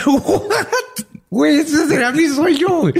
Ok, top uno, que me secuestren este, extraterrestres. Número dos, tiene que ser que me secuestren piratas. güey. Estén pendientes y suscríbanse a El Dolop. Nos advirtió que no estaba lejos el momento en que sería necesario que muriéramos por nuestras propias manos. Y estos ejercicios de contingencia. ¿No que muy incluyente y los mancos? Ah, ¿cómo le hacía? está bien pendejo, güey. Pues con los pies, ¿no? Acá. Con los pies acá. anormal, con dedos anormalmente largos. ¿Te has fijado ese pedo? No. ¿No te has fijado que los, que los mancos que usan los pies les crecen los dedos bien largos? Claro, se pies? adaptan. Pero ese no era el punto. El punto es que estaba en un momento bien intenso y sale Lolo con sus pinches chistes de niños de 12 años y, madrean y la del dedos de los pies anormalmente largos. ¡Puta madre! Agarrando el vaso así. ¿Sabes quién no batallaría? batallaría? Mr. Muggs. Ah, Mr. Box, no. No. No. ah. Ni, ni Haruki Jones. Bueno, eh, estos ejercicios de contingencia eran practicados varias veces a la semana. Jones estaba aplicando la misma técnica que usó con sus élites. Entonces era como una ruleta rusa, pero con veneno. O sea, en vez de a ver que a quién le toca la bala, es varias veces. vamos No, a ni siquiera este pedo. ruleta rusa. Más bien era... Lo estaban haciendo una y otra vez y siempre era fake, güey. Ok. Sí, o sea, para que se siempre les decía lo mismo así de te vas a morir en 45 minutos No, no, tomes la, esto. ajá, la primera más? vez. La primera. Todo el mundo va, y luego, pero luego lo seguía haciendo. Vamos a tomarnos esto, está envenenado y luego no pasaba nada. Ok. Está envenenado, la gente así como que chido. Y esto, pues lo aprendió obviamente cuando lo hizo con, con los élites, ¿no? Con, su, con su primer este, grupo de compas. Y esta práctica tan cruel y sádica tenía dos funciones primordiales. La primera era condicionar psicológicamente a sus seguidores a tomar medidas drásticas sin cuestionar. Ok. Claro. Y segunda, condicionar a sus seguidores a que era, entre comillas, una prueba. Para que cuando se tratara de usar la solución final, la gente estaría programada para creer que era simplemente otra simulación. Y lo triste es que esta solución final no tardaría en llegar. Y la ya miserable población de la comuna de Jonestown iba a sufrir un chingo. Siempre que hay una frase igual o parecida a solución final, sufre alguien mucho. Sí. la solución final. Pero si lo ves, lo que hacía es que psicológicamente te iba preparado de que te vas a morir. Ajá, sí, sí, sí. Es, es como, es, es como cuando hacen este todos estos simulacros de fuego en escuelas o así. Cuando pasa, a todo el mundo le vale verga porque dice es otra simulación.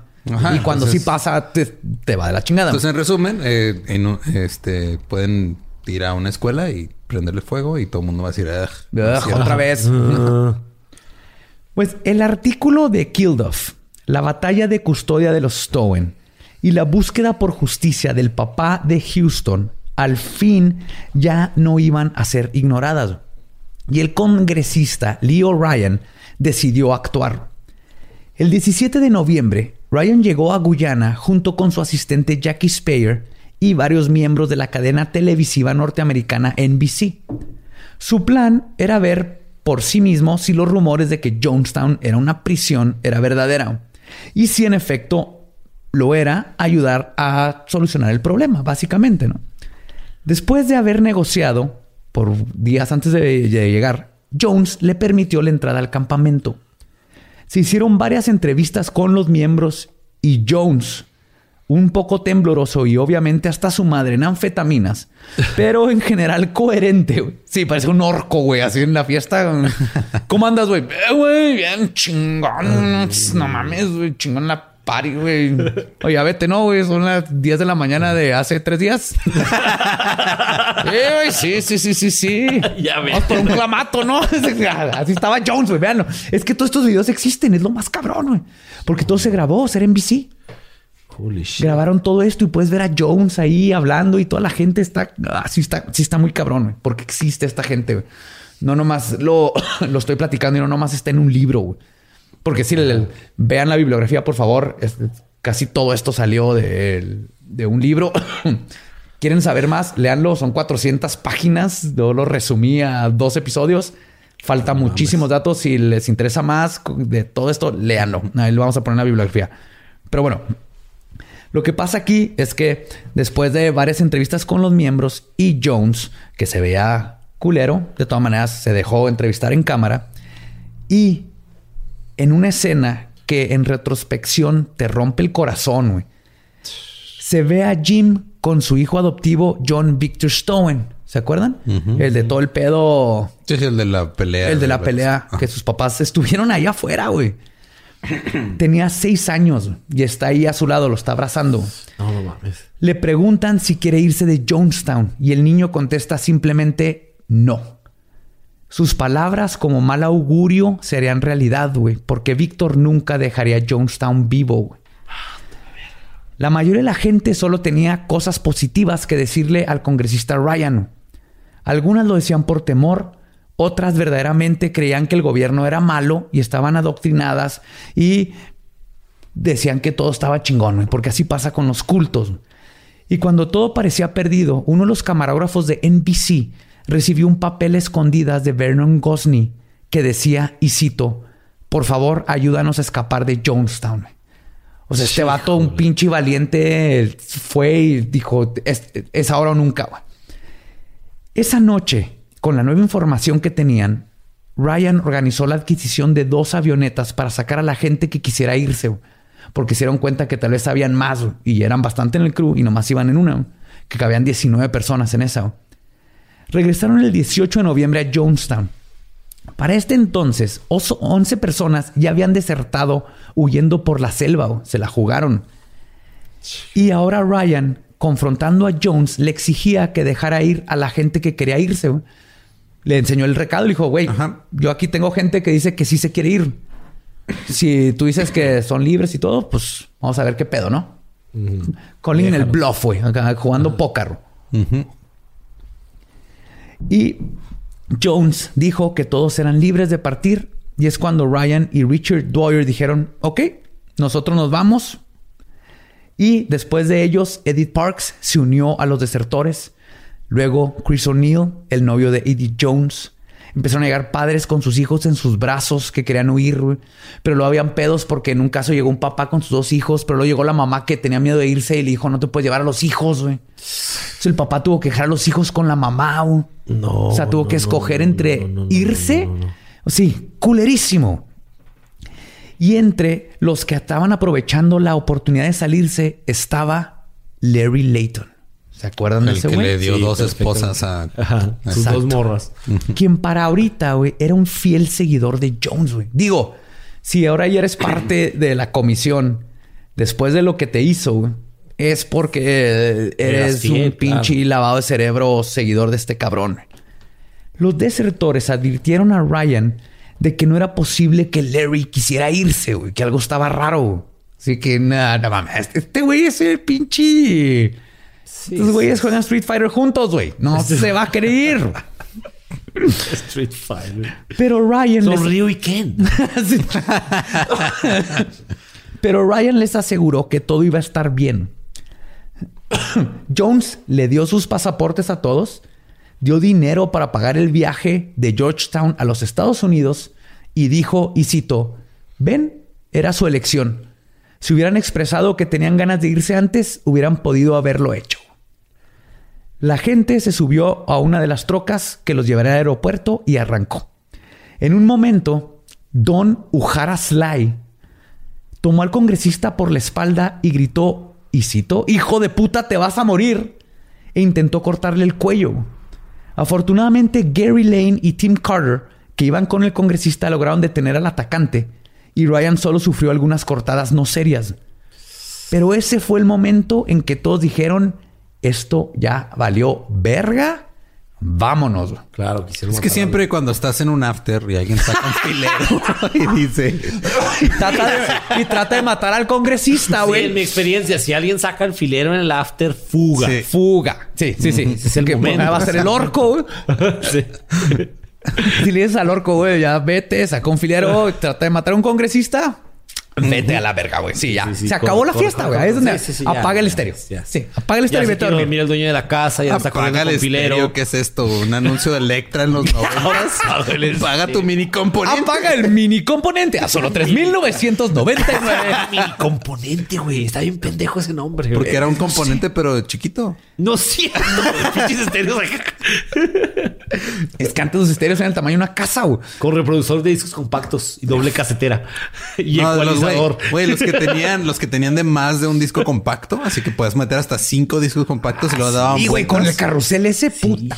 Ay, no se atoraba uno ahí atrás que brincaba, que Sí, sé cómo sí.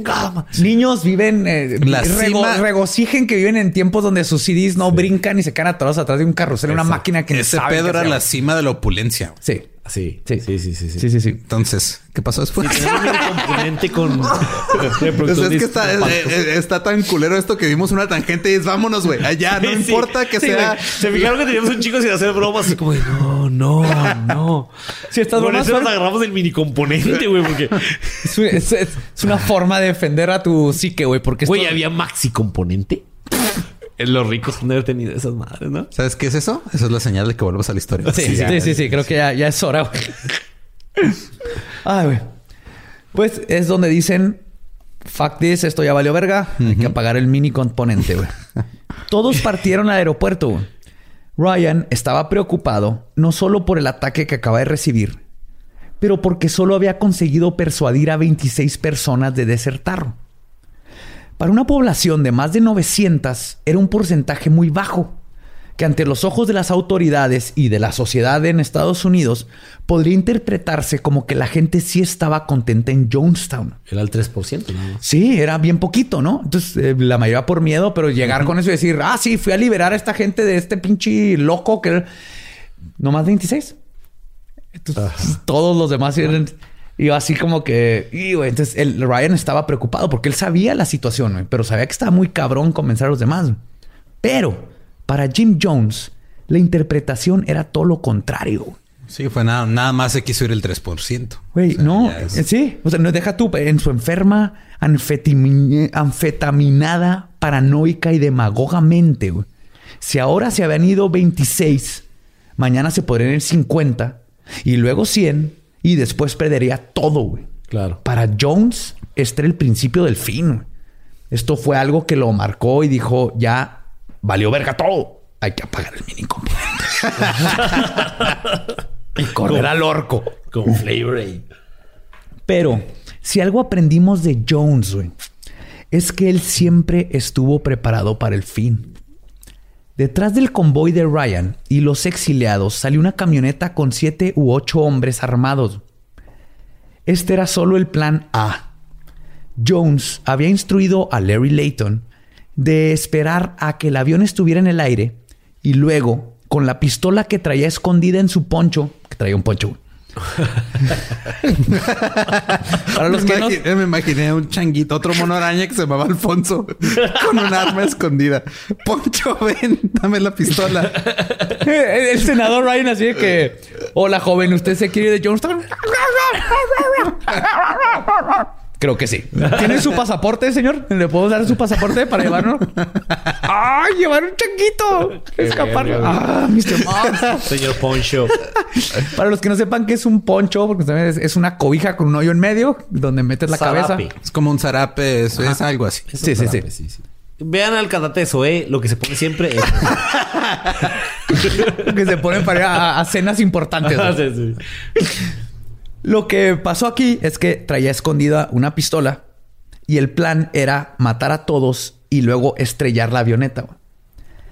La finalidad de este suicidio era para hacer dos cosas.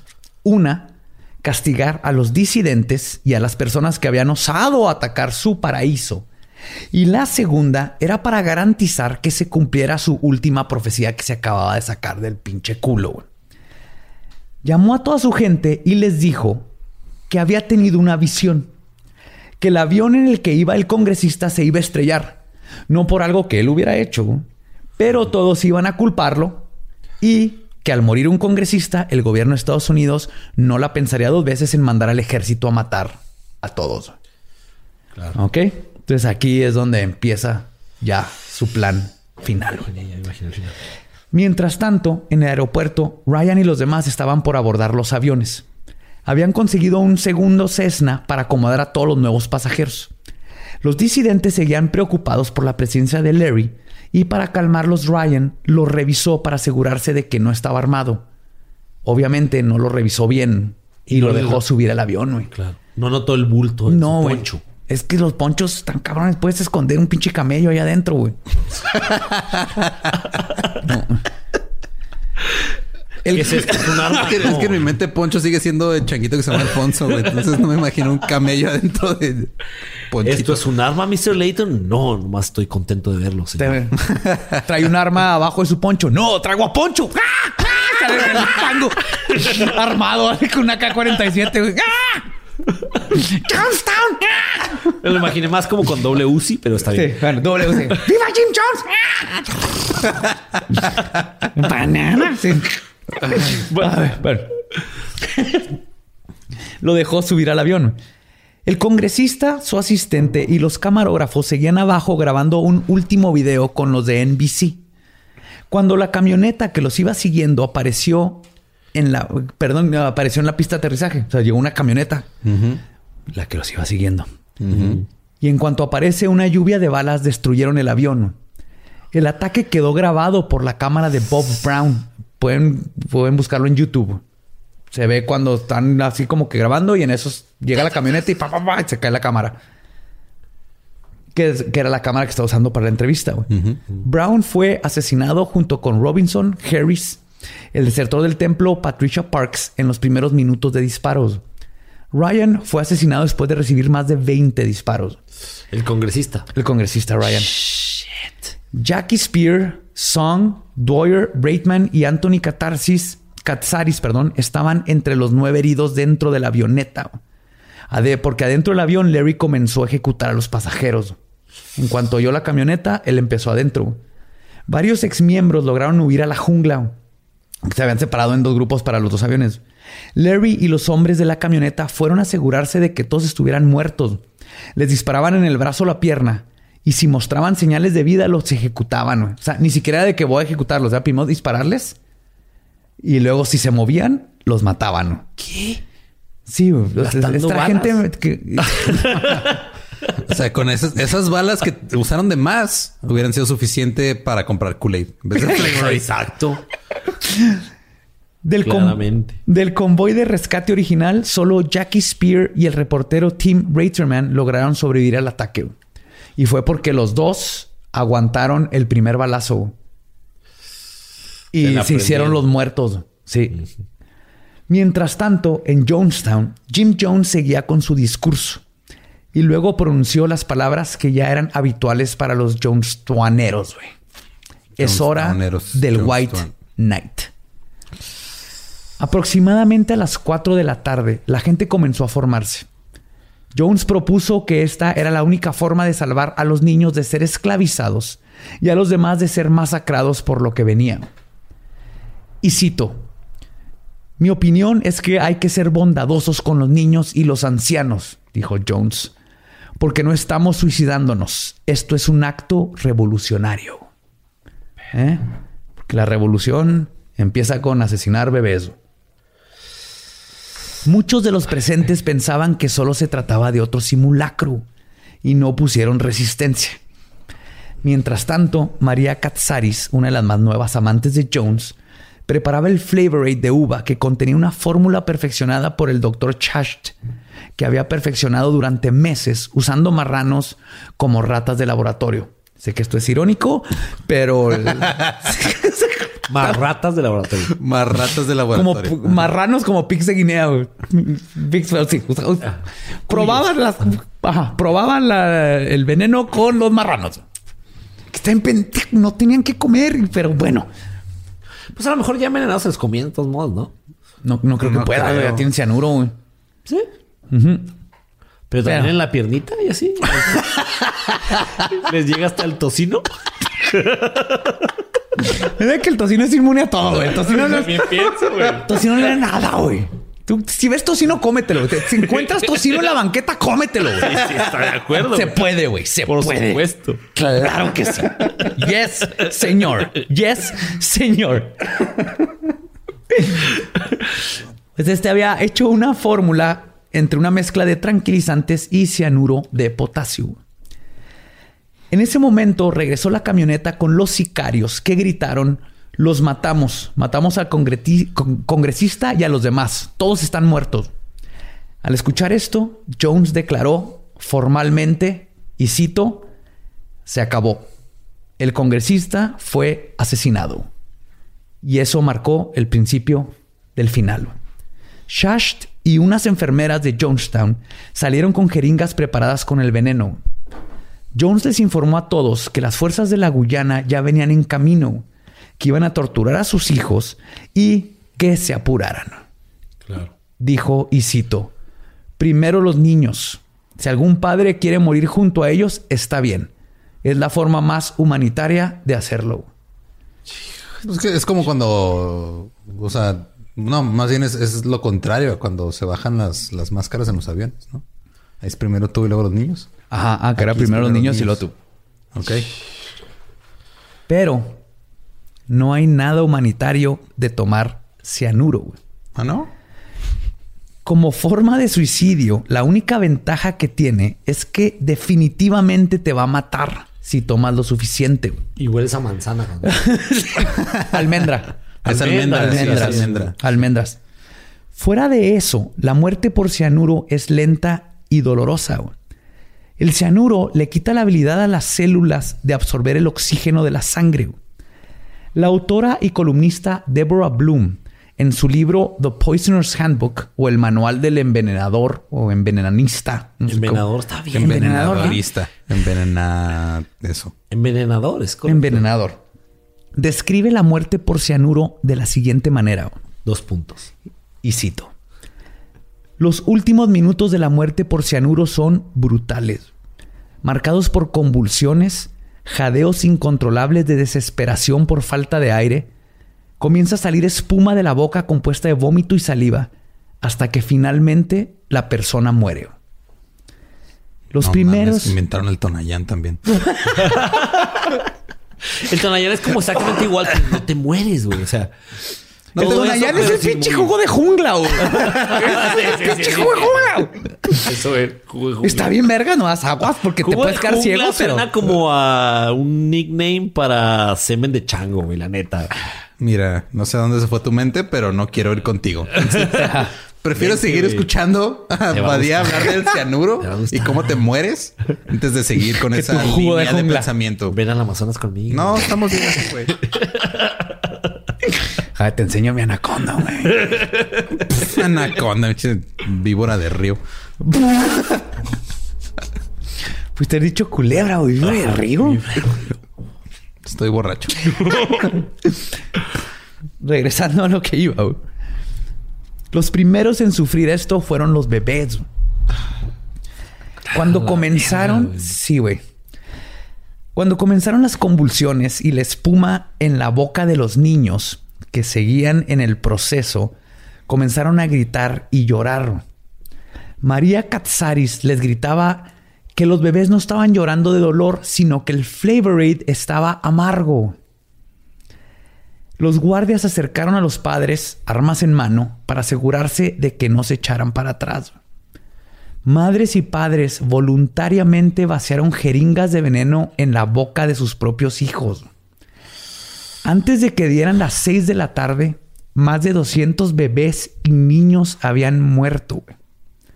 Vete a la verga. Ahora seguían los adultos. El tambo de varios litros que tenía una C gigante pintada por afuera, lleno de Flavor Aid de uva. ¿Se de cianuro? Sí, sí, güey. Güey, ¿este es el de camote o el de sanuro? Ah, no sé, a los dos les puse ese. No, güey, cam, no mames. Pon- Sí. ponle sea al de camote o algo. Está peligroso, culero. Ponte el dedito en la lengua, güey. Si se te duerme, es cianuro. Ah, si sabe bien culero, es camote. A huevo. Tráete, tráete el, el tambo que, trae, que tiene la C. La C de se van a morir todos a la verga. Se van a morir todos. a la verga. Hijo. Ay, güey. Ay, güey. Estamos bien por mal. hacerme reír después de los bebés muertos. Sí, güey. Sí, sí, sí. Uh, creí que no lo íbamos a lograr. Uh, creí que no lo íbamos a lograr. Gracias, Lolo. Ah. Pues, el tambo con Flavor de uva fue traído a la multitud. Todos comenzaron a tomarse el veneno. Los que no querían eran forzados a punta de pistola o simplemente les inyectaban directamente en el cuello con las jeringas el cianuro. güey. Esa parte sí me la sabía, pero también hubo gente que de plano le dispararon, ¿no? También, o sea, ya al final. ¿o no? ¿No? Nomás dos personas terminaron con un balazo. Ok. Todos los demás, cianuro. Bueno, ¿y los guardias con las pistolas? ¿Vas a llegar a eso? ¿Tomaron al final o se hicieron pendejos? Ah, al final se tomaron el cianuro los guardias.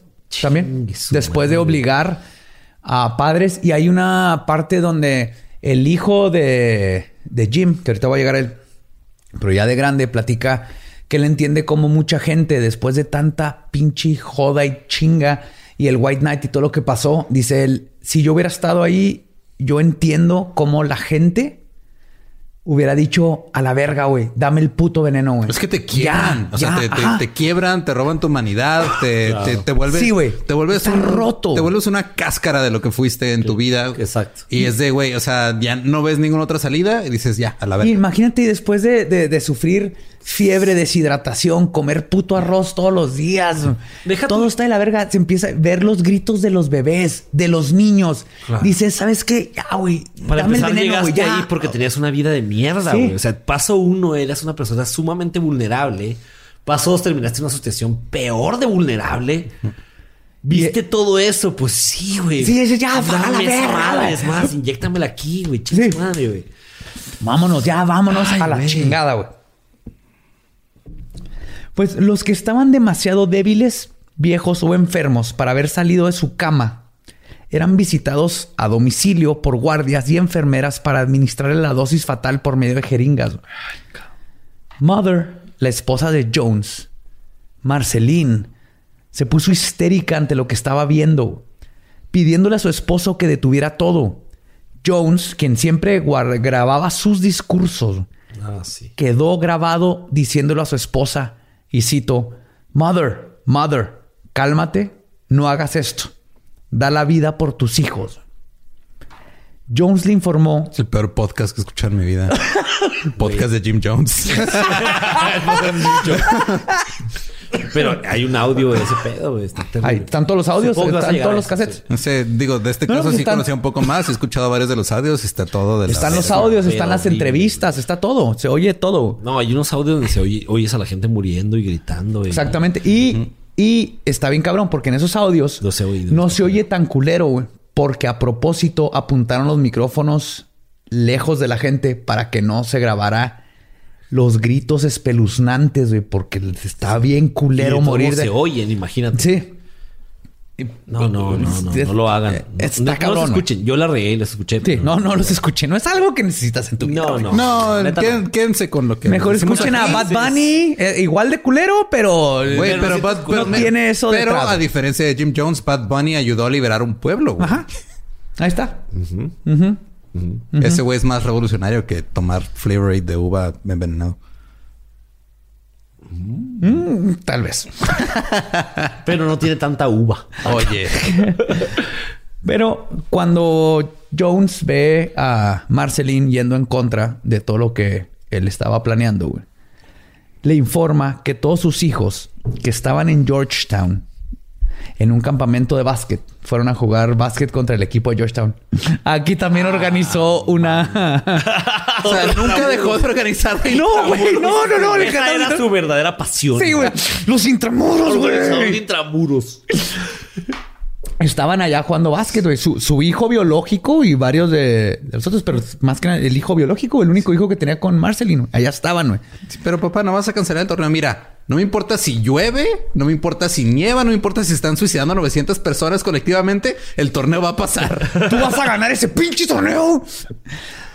No mames. Entonces le avisa que ya le había informado de la prerrogativa White Knight y que ya estaban muertos.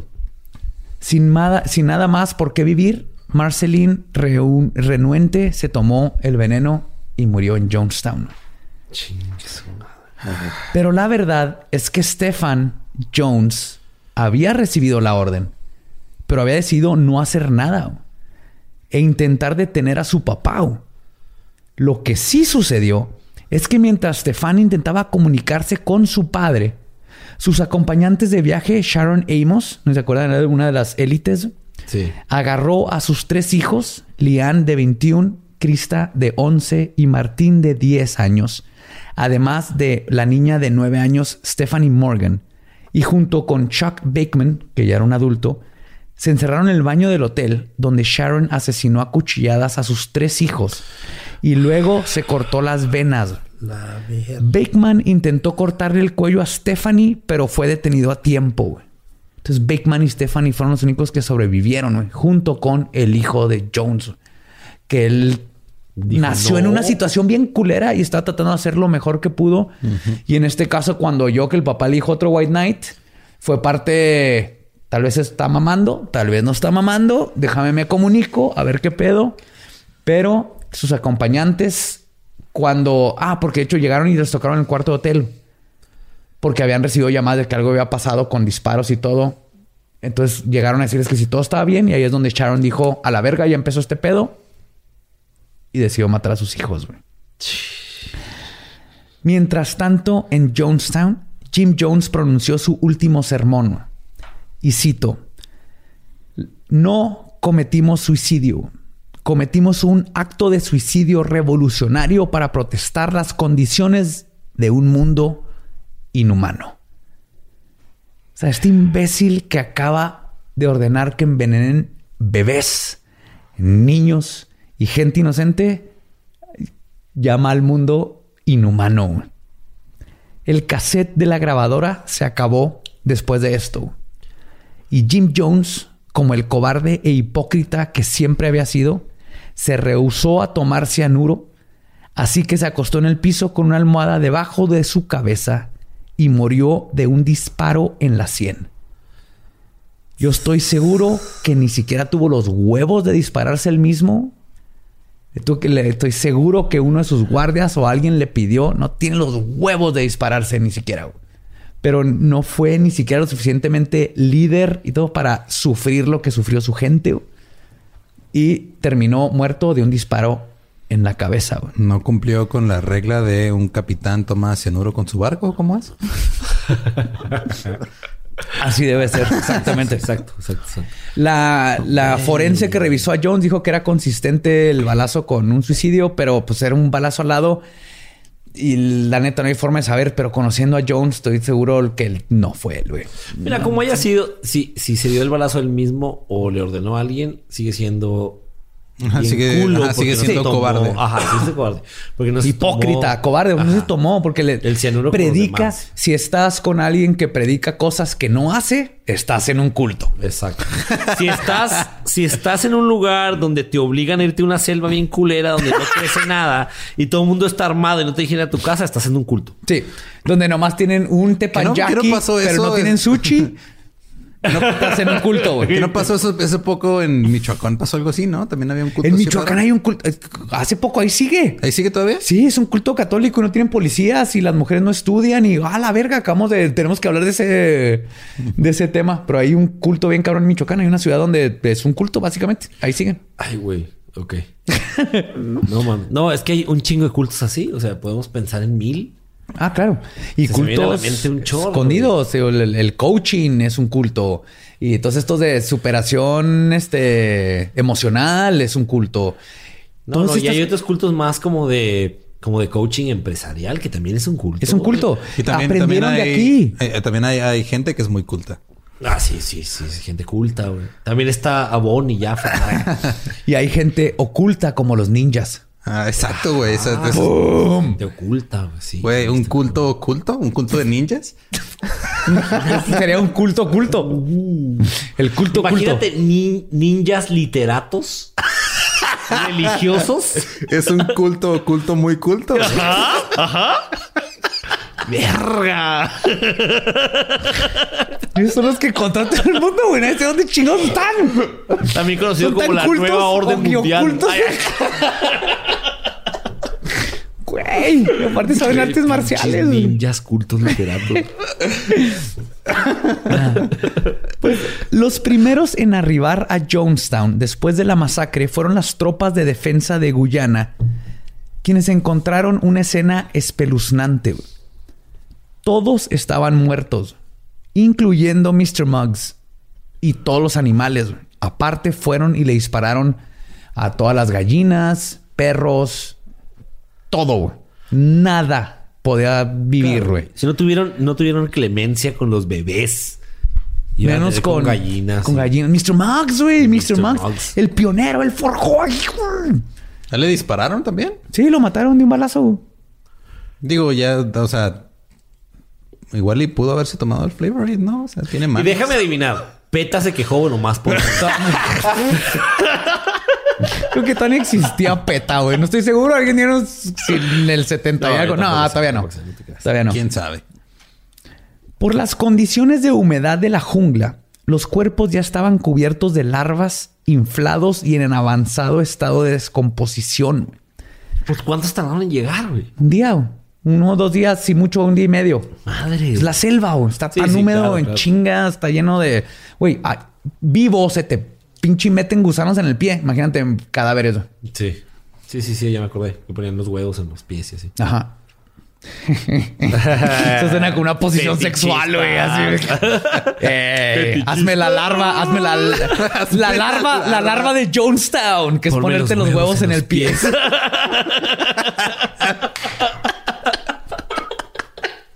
pies. Ay, güey. Ay, güey. Ay, ok. Ah.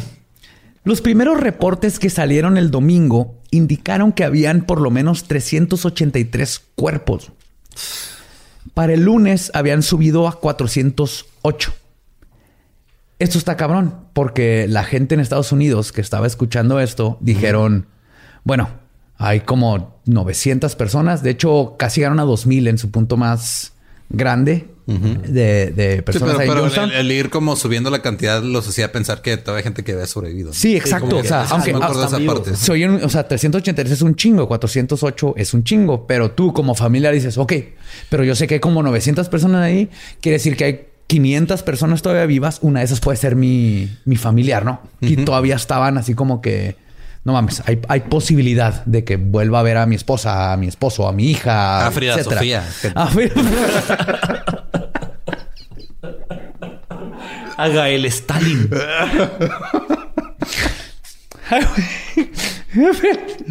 Frida Sofía estaba ahí pelando los camarones con Haruki en el tepanyaki, güey.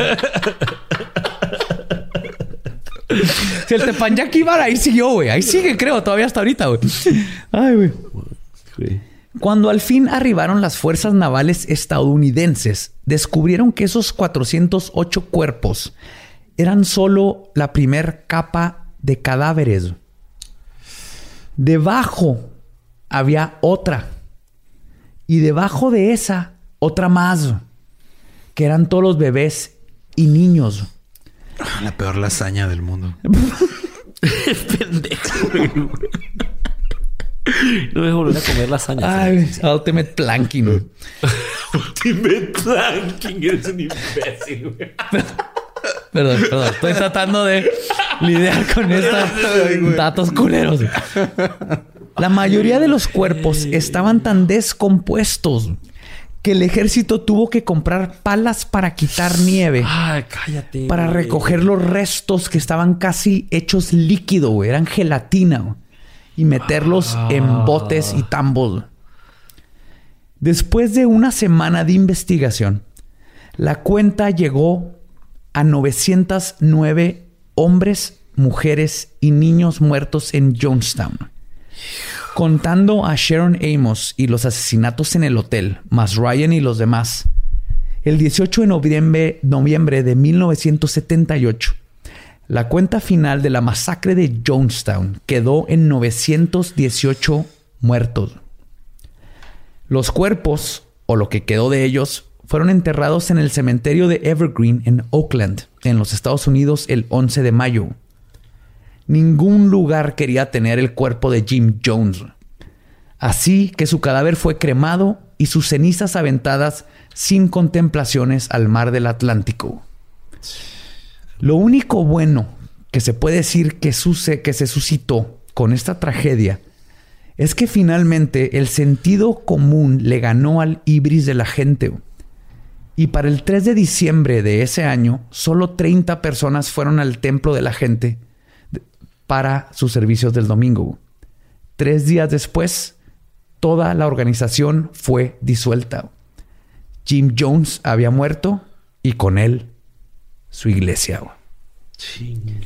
Y así es como terminó esta historia de un imbécil Inspirado por Hitler. Con inspirado papá con Hitler, con, a- usando la iglesia y Dios y todo para manipular a gente con necesidades, que terminó asesinando a casi mil personas sin, sin tocarlos, convenciendo papás de envenenar a sus bebés.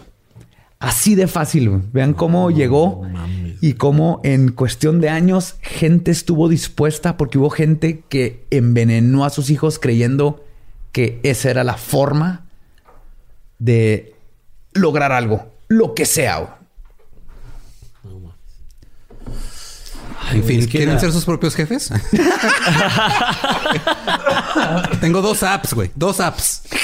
Con dos apps nada más. No. Miren, yo aquí sí creo que si, si le hubiera ido bien a Jim Jones vendiendo sus changuitos puerta a puerta, güey, el mundo hubiera cambiado, güey. Si más gente le hubiera cambiado changuitos, se hubiera ido por todo, más gente de changos y los chimpancés Hubiera sido un mundo con menos tragedia y más chango. y más changos en las casas. güey. Imagínate eso, güey. Te, te limpian el piso, güey, te hacen el día. Sí, o sea, por ejemplo, mucha gente dice que el perro es el mejor amigo del hombre, pero es porque no hemos tenido suficientes changos en la vida. A lo mejor el chango es el mejor amigo del hombre. Tal vez, pues se me hace No que es demasiado humano, ¿no? Ese vato creo que es Es como el es roomie. mejor mamón. Es un roomie. Es, Es el mejor roomie, ajá. del... Ajá. Porque te necesita para comer. Sí. Pero sí, así es como termina la historia de Jim Jones Chingada. y Jonestown. Y creo que lo... Y es nuestro primer capítulo de cultos. Es importante aprender que lo que les decía, tiempo me di cuenta y me he dado cuenta después de leer y estudiar tanto de cultos, no hay un solo culto en la historia del mundo, aunque le quites el nombre de culto, porque la mayoría ya se lo quita, que funcione, que salga bien, que logre lo que estaba haciendo.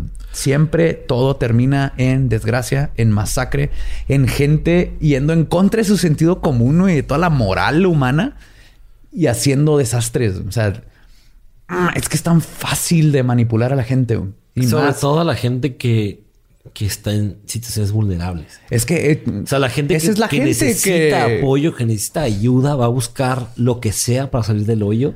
Y ahí va a haber siempre gente que se aproveche de eso. Esa es la gente que va a caer.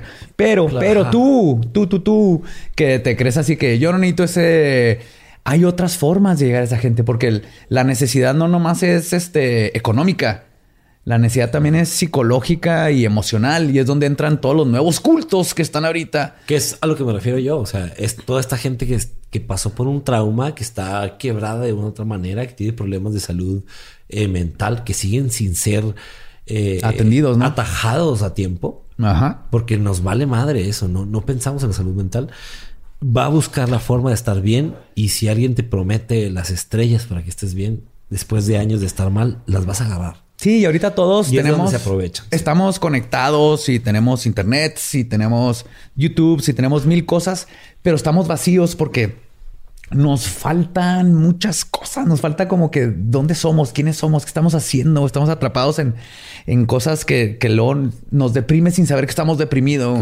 Nos detienen sin saber que estamos este, siendo detenidos. No un tenemos de humanidad, de contacto humano, güey. Sí, nos falta todo eso. Entonces llega alguien y te dice, eh, güey, ¿te sientes deprimido?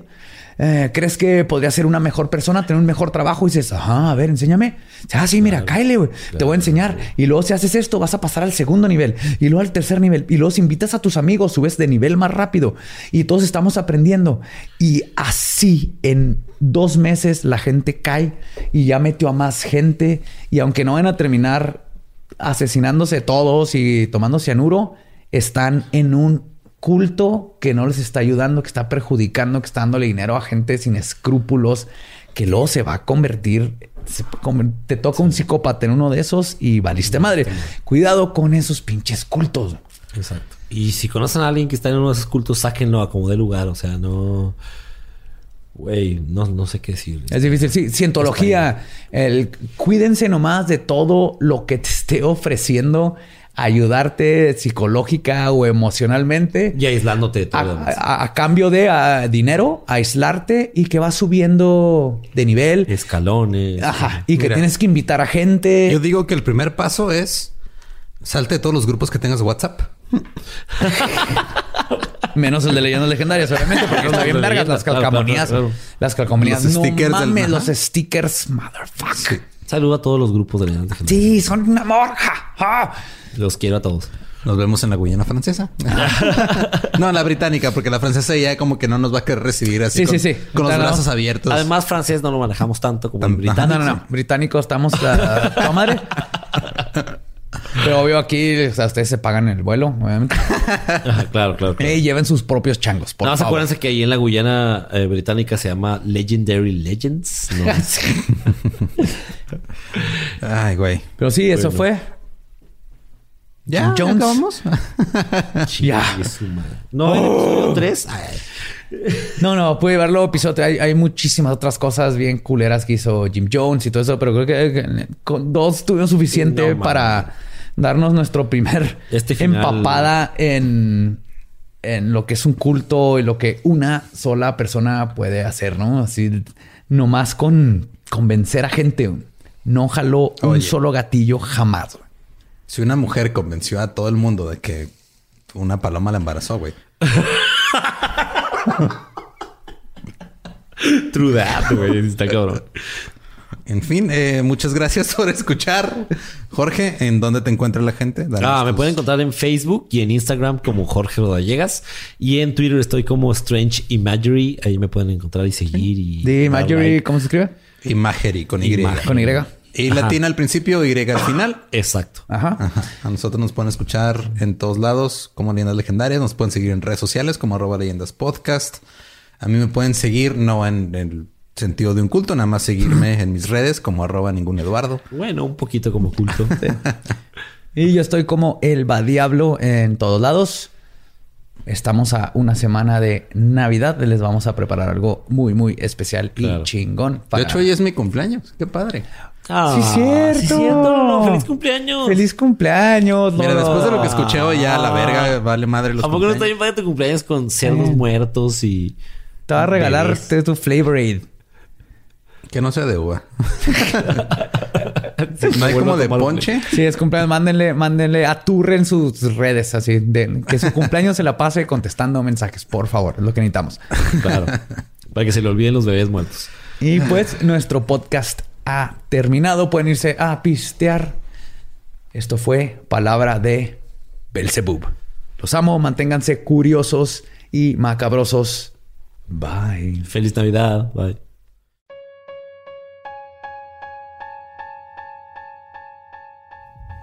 Pues no sé si fuiste al del río, pero quiero saber si me trajiste Flavor Aid de uva. Porque hoy es mi cumpleaños. Entonces, como fuiste al del río, quiero saber qué me trajiste. Traje Flavor Aid de uva y de fresa. Ah, el de fresa está rico. Ajá. Ajá. Y- Uno de los dos tiene cianuro. Espero que hayas escuchado el episodio para que sepas cuál no tomar. No se crean, no venden. El cianuro lo puse yo. El, río Cianuro. no le ponen cianuro a los Del río no vende cianuro. No quiero. no, no quiero implicar nada. No, no, no. Yo, fui yo, fui yo. Sí. Sí, sí, sí. Pero recuerden, estas fiestas navideñas, antes de llegar a su posada, lleguen a Del Río y compren lo necesario para que su posada sea un éxito. Porque cuando llegas a tu posada te van a decir, fuiste Del Río y qué me trajiste? Y tú les vas a decir, felicidad. Ajá.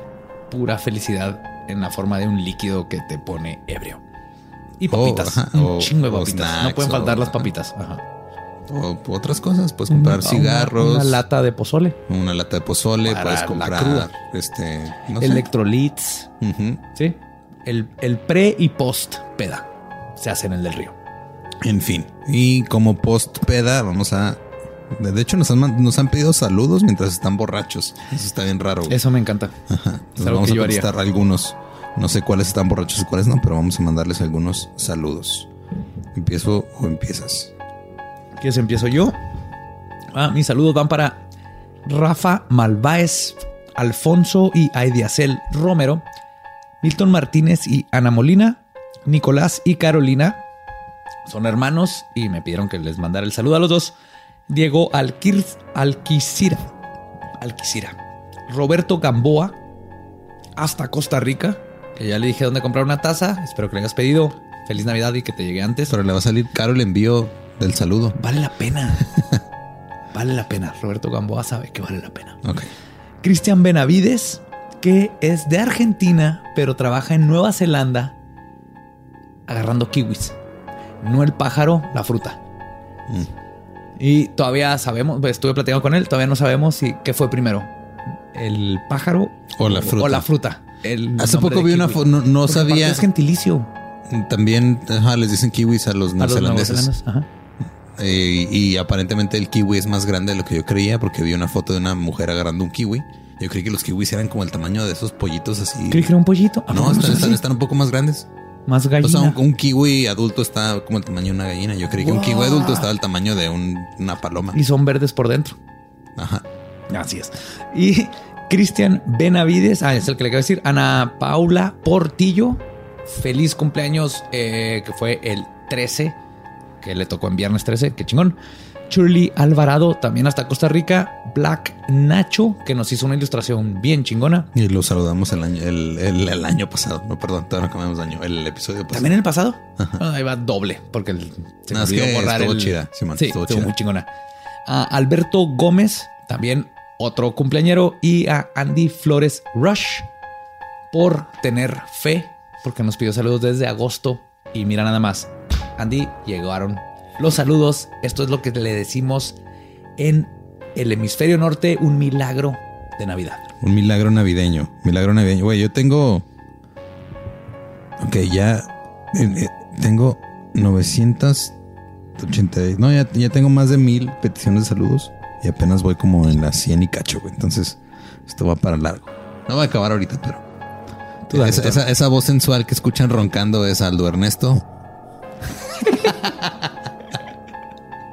Muy bien, Aldo. El Boston Terrier más ciego de Juárez. Sí, sí. Y, y Aldo Ernesto le manda saludos a Ale Dui, Frank Martínez y la banda de Schneider, a Jesús y Patsy. O sea, se apellida Patsy, no es Jesús y Patsy. Jesús y Patsy. Ajá. Mario Rodríguez, el compi, y su Ishki. No sé qué significa eso, pero saludos, supongo. A Chucho Barbie a y Ishki, Adri. dale. A Diego Gil. A Dan Cayón, que es, es de la Ciudad de México, pero está en Barcelona. No sé si eso quiere decir que está físicamente en Barcelona o que está embarazado, pero quiero creer que está geográficamente en España. Eh, para Lisbeth y su papá Martín, que escuchan el podcast juntos. Oh, qué chido, señor Martín. Un saludote. Es la mejor, es la mejor manera de crear un vínculo estrecho entre padres e hijos. La verdad, sí. Sí, este, escuchar cosas sobre necrofilia y así, y suicidios masivos. Para Katia Treviño, para Avisa Macedonio y su novio Miguel Samaña. Es que, no, perdón, y Miguel Ismaya. Es que dice Avisa Macedonio. Y no, yo no sabía que eso era un nombre. Yo creí que le estaban diciendo a Macedonio. Avísale a Macedonio. así, que avisara algo. Sí. Sí, avisa Macedonio, chingada madre. No, no, avisa. Saludos. Para Hitsamuri y su perrita Menona, que quiero Ah, Menona. pensar que es un cachorro o un can y no una persona menonita a la cual le hace llamar su perra. y para Javier Sandoval y Diana Corral. Y todavía me faltan como otros 900 que mandar, pero ya será después. Hasta aquí llegamos. Aquí se está acabando el año. Pero vamos a sacar todos los que podamos de este año. En fin, muchísimas gracias por escuchar este episodio en dos partes, ambas largas y muy interesantes. Bastante. Y acuérdense, aguas con los pinches cultos. que Están en todos lados. En todos lados. No los queremos ver en un culto. No se tomen el Flavor Aid. Y tampoco. Ah, ya me acordé, también le quería mandar saludos al grupo de WhatsApp de fans de Guadalajara porque le cambiaron el nombre del grupo a Culto Legendario. No, no, es que el- si el culto te dice que, que te suscribas a su YouTube, ahí haces caso. Ahí, pero ahí, pero después de ahí ya pon la línea. Ujú. Bueno, también comprar merch. También nos ayuda. Sí, este, Patreon también está padre. Sí, patreon.com diagonal lindos podcast, eh, leyendalegendarias.com diagonal tienda. Pero ya. Y este, ahí vamos a empezar a vender este, estampas de badía y que curan todo y, previenen desastres. Y, y changos araña. Unos, mono- unos monos araña. Ah, 29.99 dólares. Eso es ilegal, ¿no? No sé. No sé, no sé. Hay que, hay que investigarlo, pero sí, sí, sé que varias gente lo compraría. Yo lo compraría. Ok. Pero bueno, muchísimas gracias por escuchar. Nos escuchamos en Navidad. Aunque sea Navidad. miércoles, vamos a hacer un episodio para ustedes. Así es, nosotros no rajamos, ustedes tendrán sus episodios para que lo, para que lo escuchen en familia. Así ya se levantaron, vieron sus regalos y luego ¡pum! Leyendas legendarias. Los queremos mucho y nos escuchamos en Navidad. Los queremos mucho. Palabra de. Bye.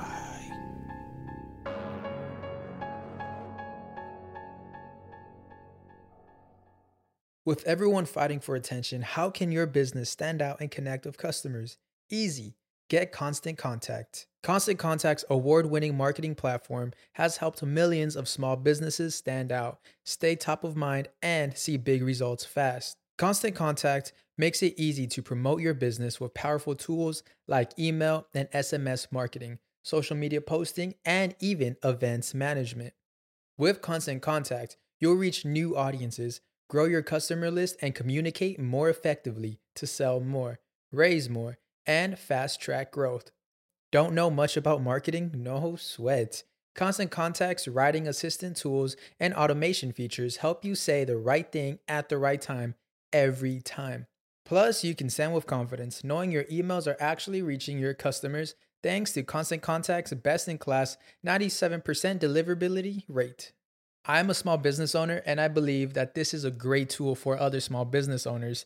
In small businesses, you need to create a team. And if you're starting by yourself, Constant Contact can be the team that you need. Tackle any challenge with Constant Contact's expert live customer support. Plus, everything's backed by the 30 day money back guarantee. So get going and start growing your business today with a free trial at constantcontact.com.